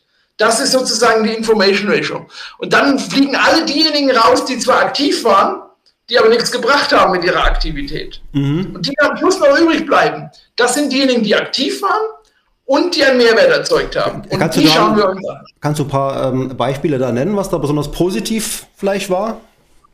Ja, bleiben wir mal, die Deutschen kennen sich, im, ja, DAX kommt jeden, alle vor der Tagesschau haben wir schon drüber gesprochen, in die Wohnzimmer. Ähm, einer unserer Dauersieger in unserer Studie für deutsche Aktien ist ähm, der Plato-Fonds, äh, äh, ähm, DWS Plato Konzeptfonds von zwei ausgezeichneten Fondsmanagern, die jeglich in jeden Zeiträumen, in denen wir sie gemessen haben, wir messen nämlich nicht nur einen Zeitraum, wir messen unterschiedliche Zeitreihen, damit wir nicht so eine Eintagsfliege aufsitzen. Also nach dem Motto, der war einmal aktiv, hat eine Riesenwette gemacht und die ist glücklich ausgegangen ähm, Narr des Zufalls, würde Nassim Taleb sagen, zu solchen Fondsmanagern, die möchte ich nicht haben. Ich möchte die Fondsmanager haben, die immer aktiv waren und mit der Aktivität immer Mehrwert erzeugt haben. Deswegen messen wir unterschiedliche Zeitreihen. Und dieser Fonds, dieser DWS-Konzept Plato, gehört zu den Dauersiegern für deutsche ja, Aktien. Ja gut, der ist mir natürlich auch gut bekannt. Ich weiß nicht, wird vielleicht auf deiner Kaufliste auch sein. Ähm, wenn wir, ich habe vorhin japanische Nebenwerte genannt, da gibt es einen Dauersieger, der Atlantis Japan Opportunities Fonds. Mhm. Ähm, einer der Dauersieger. Für Europa Comchest Europe Growth ja, Fund. Das sagt man auch ja. was einer der Dauersieger für europäische Aktien, ein Garant für Aktivität und ein Garant für Mehrwert. In der Vergangenheit, das weil die Wachstumswerte halt gut gelaufen sind. Ne? So die Frage, wie geht es in den nächsten fünf bis zehn Jahren dann weiter? Aber gut, ja, das stimmt. Ist, die, die Frage könnte man für ETFs auch stellen, weil du hast vorhin schon zu Recht gesagt, da sind die Wachstumswerte nämlich meistens die größten Positionen. Das ist das eine. Und das Interessante ist, ich sagte dir vorhin, ich mache die Studie schon sehr lange und sie ist über ein, jeweils über einen zehn Jahres Zeitraum ausgelegt. Das heißt, wir haben 2007 angefangen und da ging schon zehn Jahre zurück. Und das Interessante ist, ich kann inzwischen, wir haben auch eine, eine, eine Masterarbeit mit einem unserer Werkstudenten gemacht darüber, um mal unsere eigenen Analysen aus den letzten äh, 15 Jahren zu überprüfen, haben denn diese Analysen zu einem signifikanten Mehrwert auch für die Zukunft geführt? Also die Studiensieger, die wir 2007 ermittelt haben, haben die auch in den kommenden zehn Jahren dann noch diesen Mehrwert erzeugt.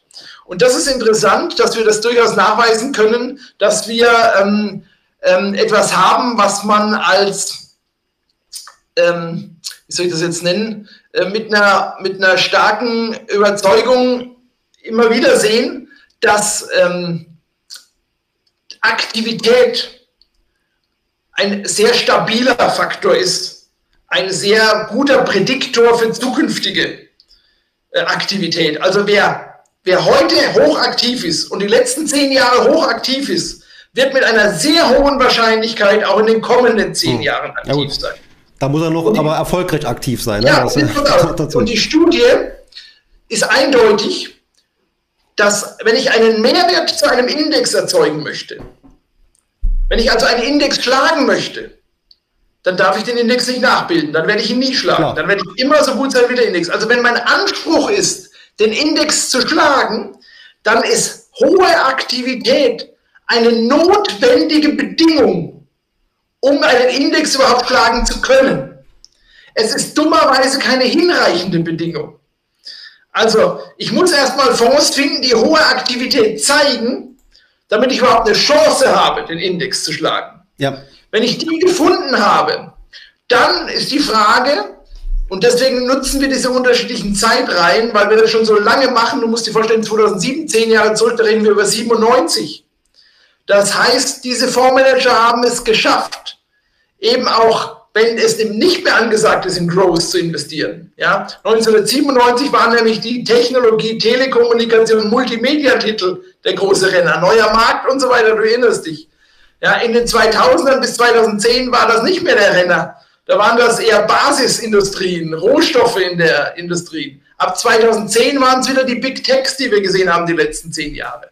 Und das haben diese Fondsmanager über ihre Zeitreihen alles schon mitgemacht, weshalb wir eine relativ gute Aussagekraft haben bei dieser Studie, auch dass die Fondsmanager auch in Zukunft aktiv sind, aber auch in einer großen Mehrzahl, nicht alle, da wäre ich ja, dann wäre ich ja super, wenn ich das könnte, aber in einer großen Mehrzahl auch in den kommenden fünf und zehn Jahren einen. Mehrwert erzeugen. Also wenn du mir da... Ich muss auch dazu sagen, ich muss auch dazu sagen, wir messen jedes Jahr fast 10.000 Fonds, die in Deutschland zugelassen mhm. sind.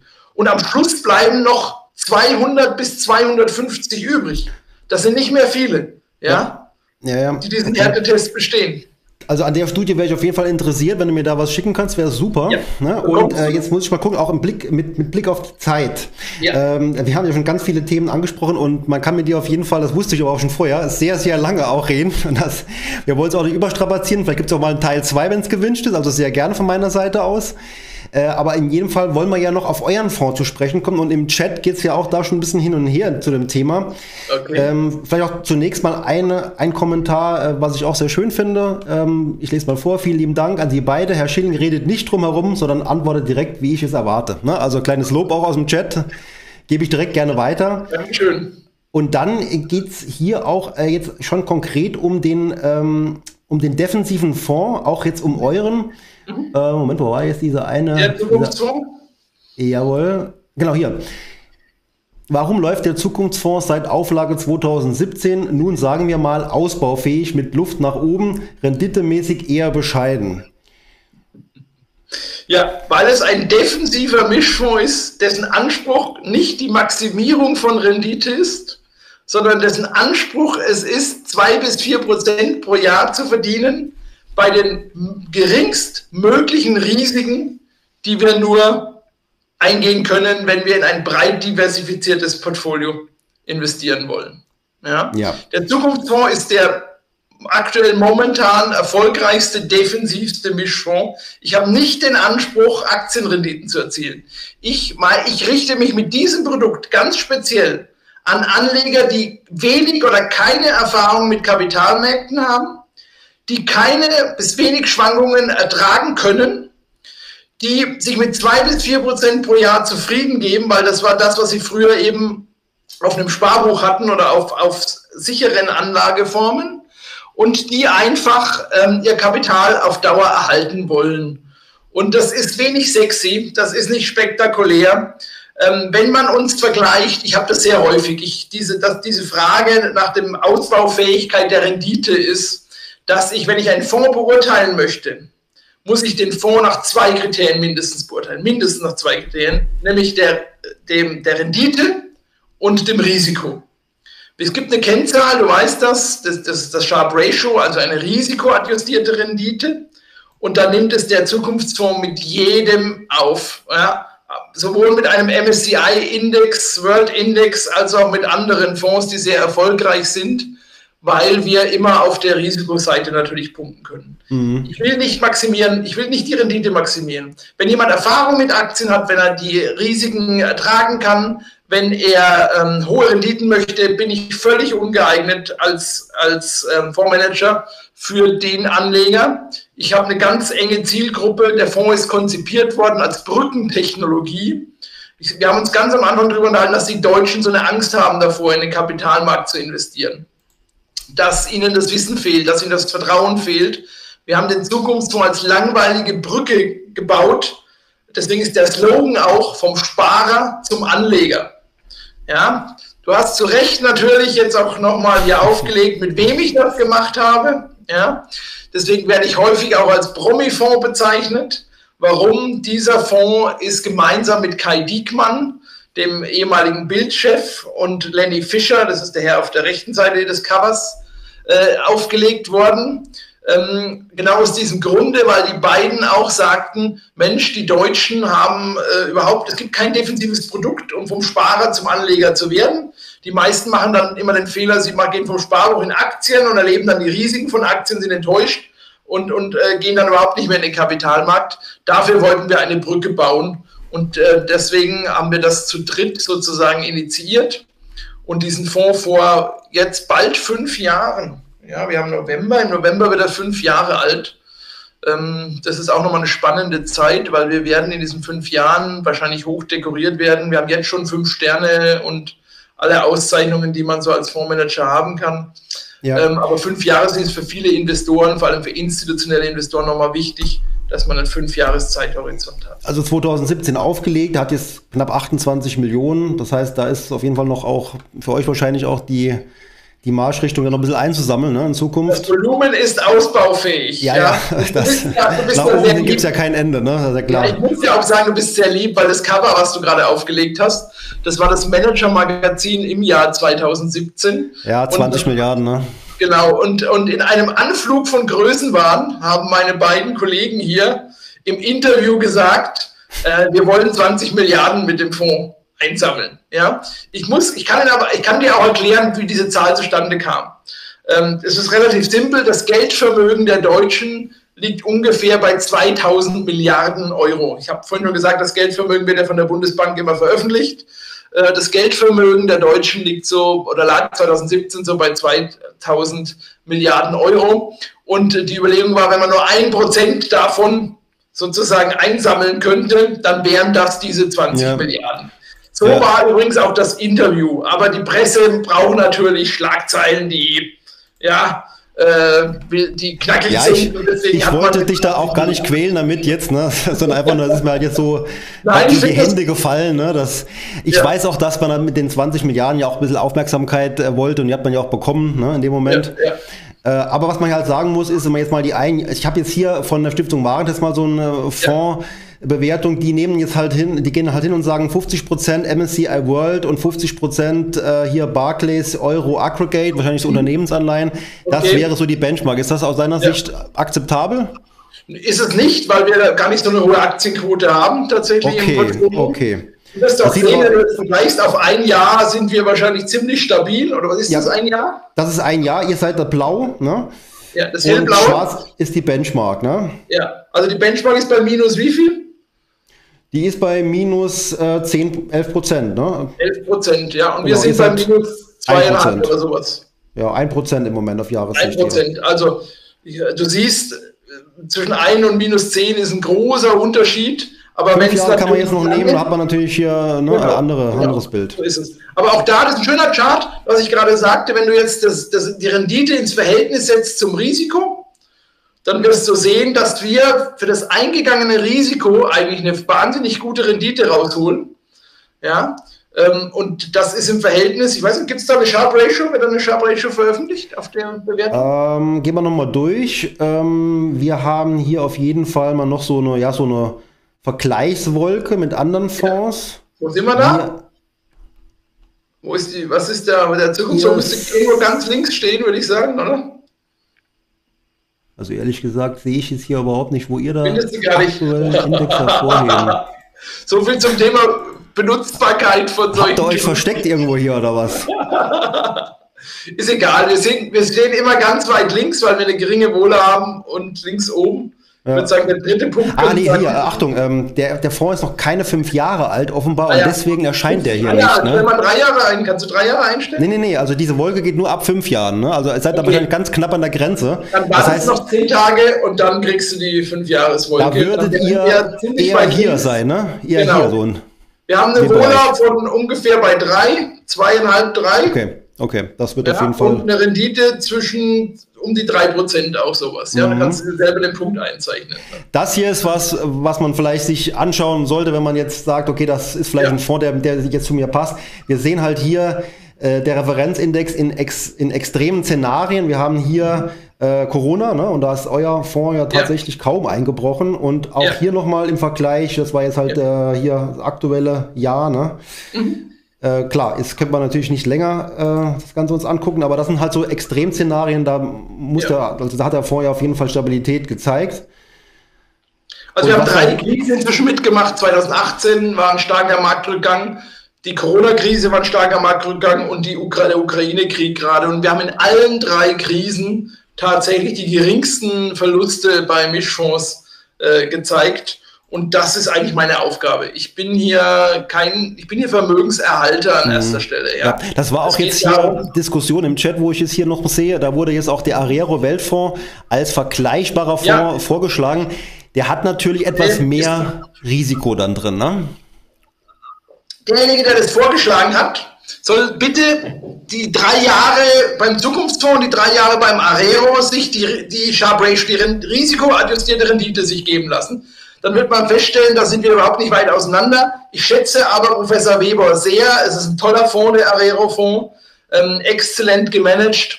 Er hat eine ganz andere Risikoausrichtung, ja. Also ist viel, viel risikoreicher. Ähm, ein Drittel Rohstoffe, ein Drittel Aktien, ein Drittel Renten. Deswegen heißt der ARERO, ja, Aktien, Renten, Rohstoffe. Ähm, und ist ein Top-Fonds, unbenommen, spielt aber in einer viel höheren Risikokategorie als der der Zukunftsfonds, das ist so ein bisschen Äpfel mit Birnen zu vergleichen. Mhm. Das kann man machen, aber da muss man risikoadjustierte Renditen nehmen. Aber kommen wir doch mal jetzt vielleicht zu der Zusammensetzung. Wie, wie würdest du denn euren Fonds jetzt bezeichnen? Ist der sehr aktiv? Also ich würde schon sagen, ne? Ja, wir sind sehr aktiv. Wir, uns, uns, wir haben einen hohen Active Share, wir haben einen hohes, hohen Tracking Error. Äh, wir haben mit die höchsten Aktivitätskennzahlen tatsächlich auch in der Vergleichsgruppe, äh, was daran liegt, dass der Index mir völlig wurscht ist. Äh, der interessiert mich gar nicht, den gucke ich noch nicht mal an in dem Zusammenhang. Warum?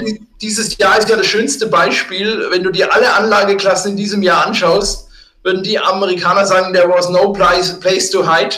Ja, man konnte sich nirgendwo verstecken. Warum? Weil alles gefallen ist. Alles ist am Jahresende gefallen. Ja, Rohstoffe, ähm, ähm, Aktien, Anleihen. Wir haben einen Crash beim Anleihemarkt gesehen. Wir haben die meisten gar nicht mitbekommen. Die Aktienmärkte sind gar nicht so schlimm mhm. gefallen. Die Anleihemärkte ja, haben gecrashed. Ja. Ähm, äh, das Einzige, was gelaufen ist, war Energie, also Gas, Öl, ja, solche Titel. Das war die, die, der einzige Sektor, ähm, und den hatten so gut wie hatte niemand in seinem Depot. Ja, warum? Weil es ist schmutzig. Das ist, äh, wir leben ja in einer Welt, wo plötzlich alles nachhaltig werden muss, auch in der Geldanlage. Und äh, keiner hatte diese Titel dann tatsächlich im Portfolio. Ähm, warum haben wir nicht so stark gelitten? Wir haben eine 20% Aktienquote im Zukunftsfonds.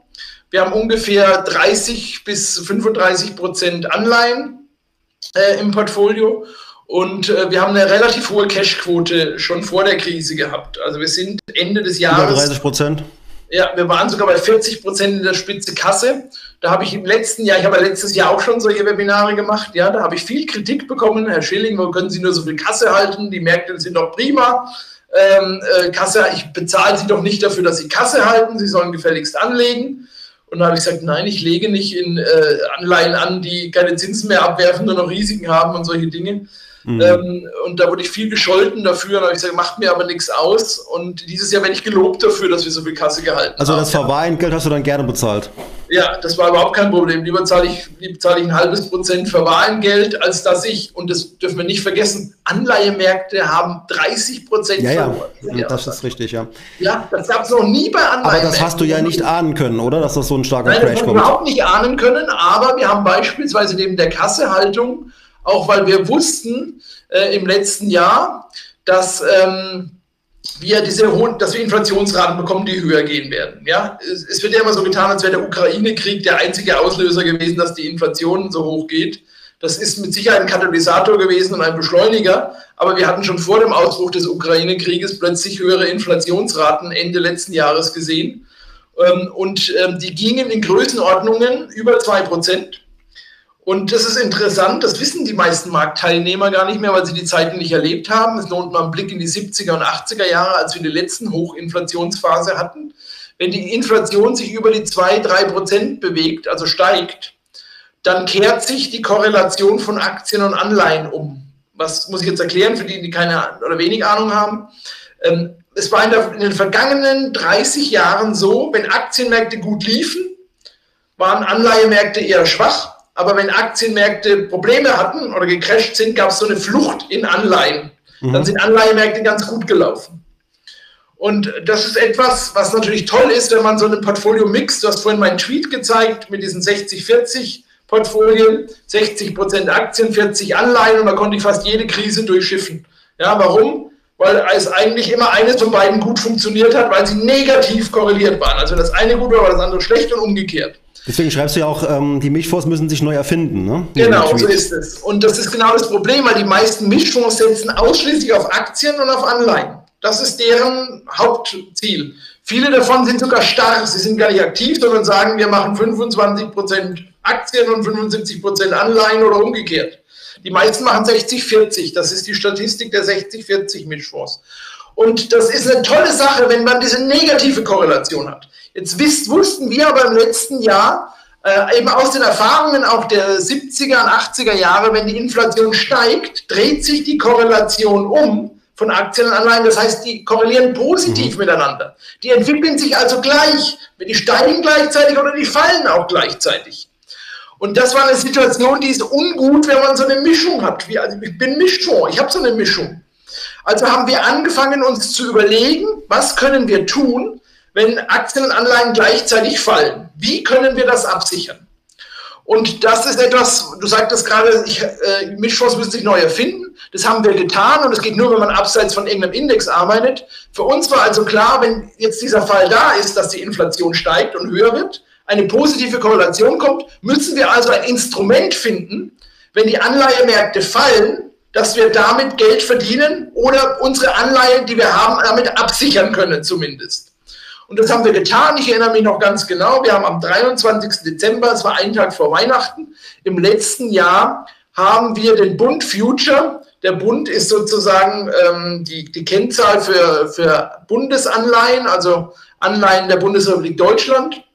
haben wir diesen Future geschortet. Also wir haben auf fallende Kurse dieses Bunds gesetzt und zwar genau in der gleichen Höhe, wie wir eben auch ähm, Anleihen und Aktien im Portfolio hatten, weil wir wussten ja, wenn die, die positiv korrelieren, fallen die beide gleichzeitig. Also haben wir mit diesem Instrument Short zu gehen auf dem Bund Future unsere gesamten restlichen Positionen, was wir nicht in Kasse hatten, sondern Aktien und Anleihen abgesichert.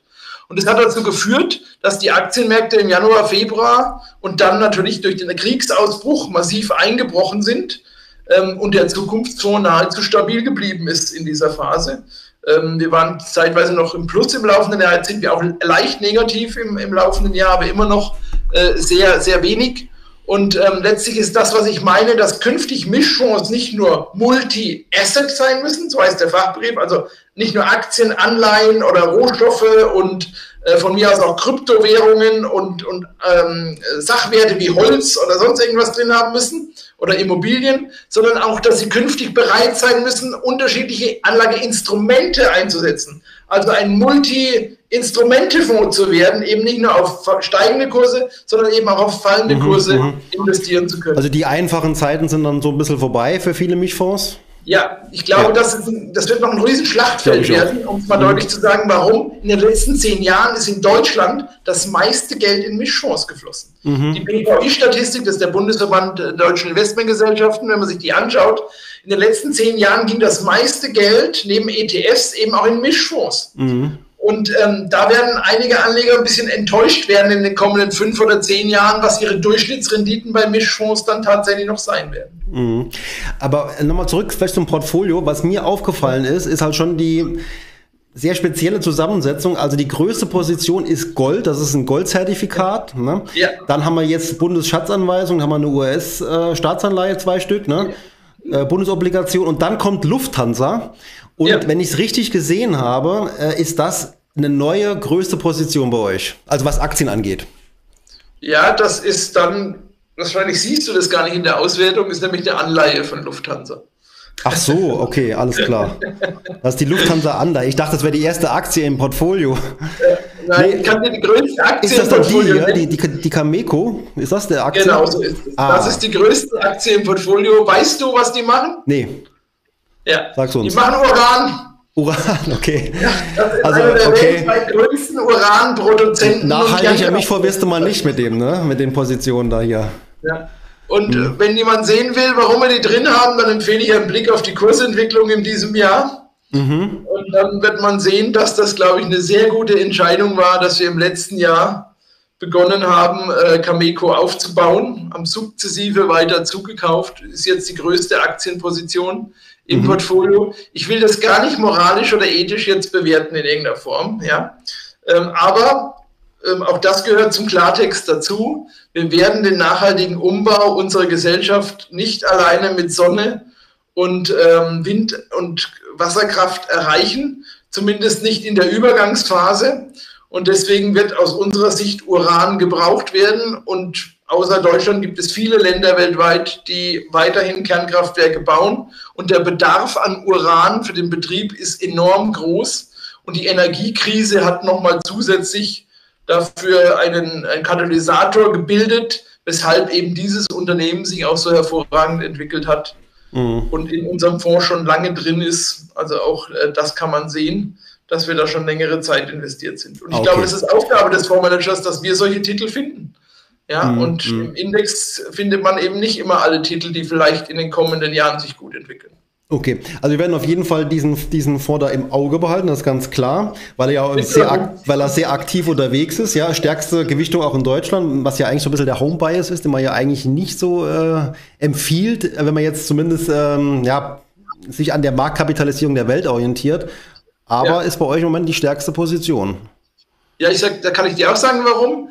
Ähm, ist nicht ganz richtig. Man müsste jetzt überstreiten über die Messung, weil hier wird ja nur die, der Aktienanteil, die Gewichtung im Aktienanteil gemessen. Und wenn der Aktienanteil bei 20 Prozent liegt, Ach so, okay. Ja, mhm. also mhm. deswegen ist da, also da will ich jetzt gar nicht kleinlich sein. Wir haben deutsche Werte drin. Ich nenne mal ein Beispiel. BASF äh, haben wir im Portfolio. Wir können ähm, reinschauen. Wir können reinschauen. Ich habe hier nämlich äh, eine Auflistung aller Aktien im äh, im Fonds? Also wir haben BASF im Portfolio mit Dividendenrenditen, je nach Kurs, wo wir dann gerade stehen, ja, zwischen 6 und 8 Prozent. Ähm, das finde ich klasse, das finde ich toll. Ich finde das ein wahnsinnig tolles Unternehmen. Ich gehe nicht davon aus, dass BASF aufhören wird äh, zu produzieren in diesem Winter. Ähm, ähm, deswegen ist der Kursrückgang, den wir gerade bei diesem Unternehmen gesehen haben, aus meiner Sicht völlig übertrieben. Wir mhm. haben ja vorhin darüber gesprochen, dass die Börse manchmal äh, völlig äh, übertreibt in jeglicher Richtung. Das ist für mich so ein Fall. Und wenn ich so ein Unternehmen kaufen kann mit einer 8% Dividendenrendite, dann schlage ich zu. Ja, ähm, und nutze das. Warum? Ich will 2 bis 4% Rendite erzielen mit dem Zukunftsfonds. Wenn ich schon 8% Dividende kriege, können mir die Kursentwicklung völlig schnurziger sein. Ähm, und, und, äh, und ich habe einen, im Prinzip habe ich als Fondsmanager einen unendlichen Anlagehorizont äh, für einen Fonds. Und deswegen ähm, ist es meine Aufgabe, in solchen Phasen, wo anderen vielleicht der Mut verlässt oder die Angst anheimfällt, diese Gelegenheiten zu nutzen. Mhm. Und das haben wir getan. Wir haben im ähm, BASF aufgestockt. Ähm, wir haben eine E.ON im Portfolio, weil jetzt die deutschen Werte gerade gefragt waren. Und wir haben eine SAP auch im Portfolio auf der deutschen Seite. Ja, also man kann ja alles sich an. Lass uns mal über die Fehler reden, die wir gemacht haben. Gerne, gerne, also ganz selbstkritisch. Also die Hose gegangen ist. gerne. Ja. Das, ich bin nämlich, wenn ich Fondsmanager-Gespräche führe und Fondsmanager analysiere, rede ich viel lieber mit ihnen über die Positionen, die nicht funktioniert ja. haben, äh, wo sie Fehler gemacht haben, weil ähm, das gehört zur Ehrlichkeit dazu, dass man als Fondsmanager wie auch als jeder andere Anleger nicht nur tolle Sachen rauspickt und, und dann erfolgreich ist, sondern dass, dass es auch tatsächlich Verlustbringer gibt. Und wenn du die Liste da siehst, kannst du dir das gleich anschauen und äh, jetzt kannst du fragen, wie ich so dämlich sein kann und doch wieder eine Bankaktie zu kaufen. Ja, Credit Suisse.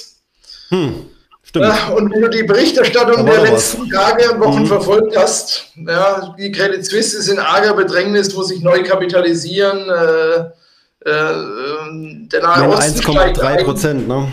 Ja, Gewicht. Das ist etwas, da haben wir ordentlich Verluste produziert mit dieser Aktie, mhm. tatsächlich im Portfolio. Aber ich finde es trotzdem wieder um ein schönes Beispiel ähm, und darauf achten wir grundsätzlich ein, und das ist ja das Wesen der Diversifikation, jedes Investment, das wir tätigen, darf, wenn es nicht funktioniert, eben nicht die Gesamtkonstruktion des Zukunftsfonds in Gefahr bringen. Also unsere, zu, unsere angestrebte Rendite zu zwei bis vier Prozent bei möglichst geringstem Risiko. Und so danach richten sich unsere Positionsgrößen. Das ist wie so ein bisschen, weil wir vorhin uns darüber unterhalten haben, wie baue ich denn so eine sinnvolle Diversifikation für einen Anleger? Die richtet sich am Risiko aus. Und bei uns ist es genau das Gleiche. Die Gewichtungen unserer Titel im Portfolio richten sich am Risiko aus. Und wenn es eben nicht funktioniert, und Credit Suisse ist ein schönes Beispiel dafür, fällt trotzdem der ganze Fonds nicht um oder mhm. hat dann der Fonds ja. irgendwelche Probleme. Ja.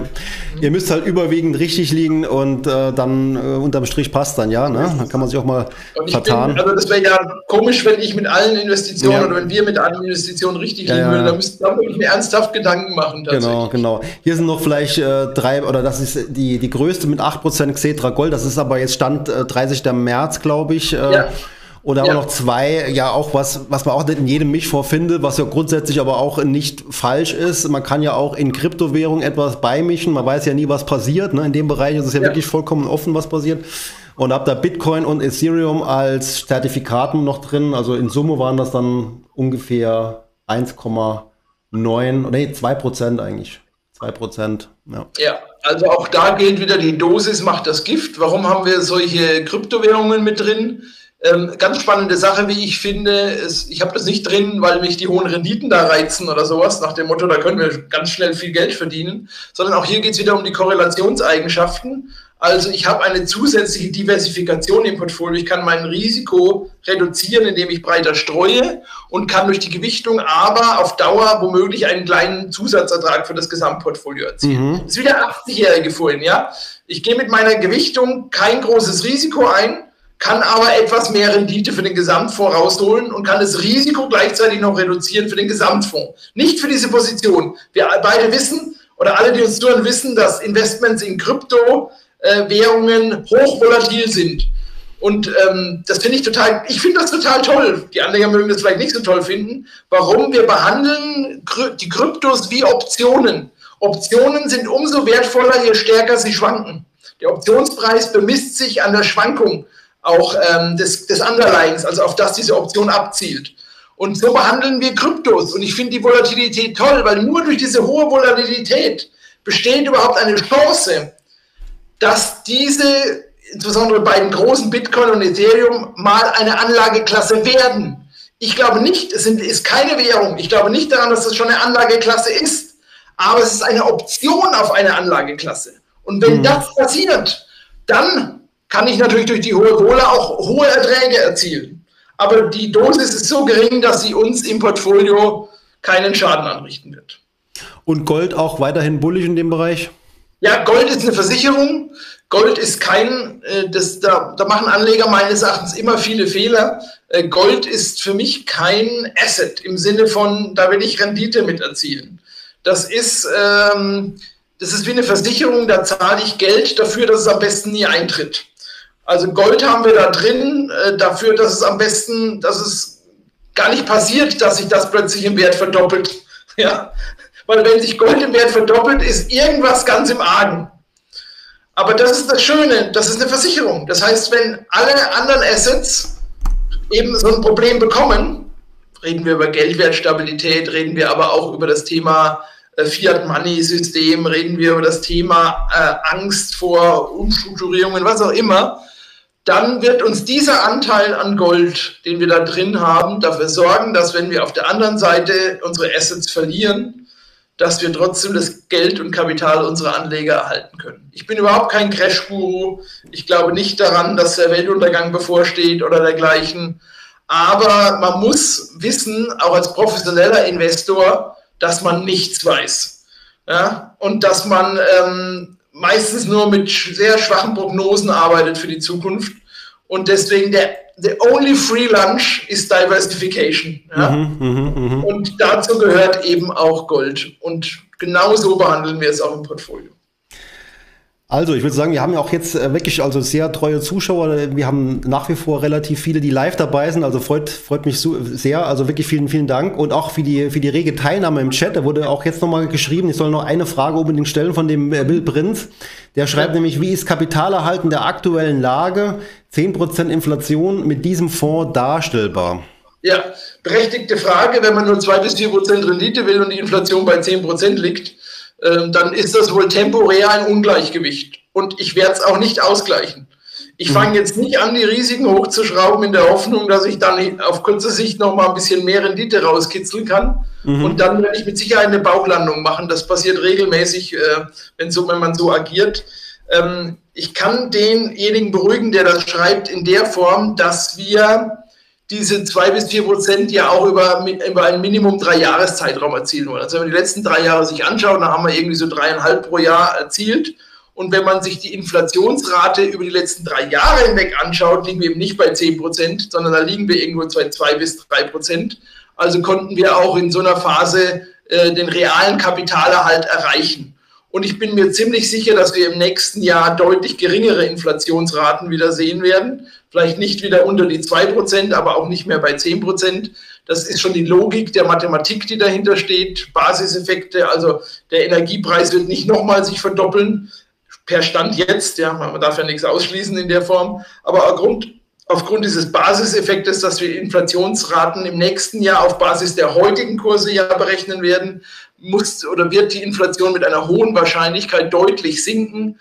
Und dann werden auch 4% Rendite wieder ausreichen, aus meiner Sicht, um Realkapital zu erhalten. Aber nicht jedes Jahr. Also das gehört zur Ehrlichkeit dazu. Das werden wir nicht jedes Jahr real schaffen, aber über einen Dreijahreszeitraum, denke ich, ist es äh, richtig und sinnvoll, so zu investieren. Mhm. Äh, das heißt, du bist da auch jetzt nicht unbedingt pessimistisch für die nächsten Jahre, ne? also auch irgendwo vielleicht eine recht positive Grundstimmung auch da.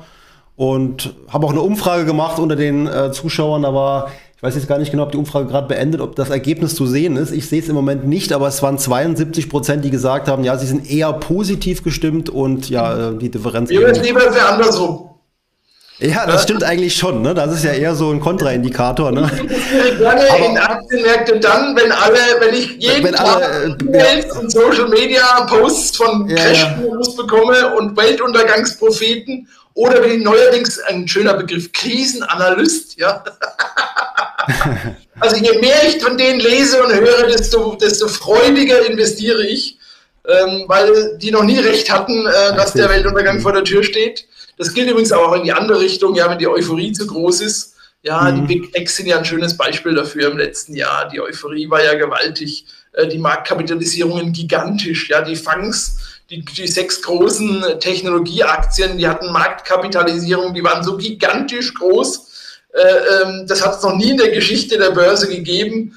Und was es aber in der Geschichte der Börse gegeben hat, wenn, wenn irgendeine Gruppe an Aktien eine gigantische Größe an Marktkapitalisierung erreicht hatte, waren sie die nächsten zehn Jahre nicht mehr die Renditebringer.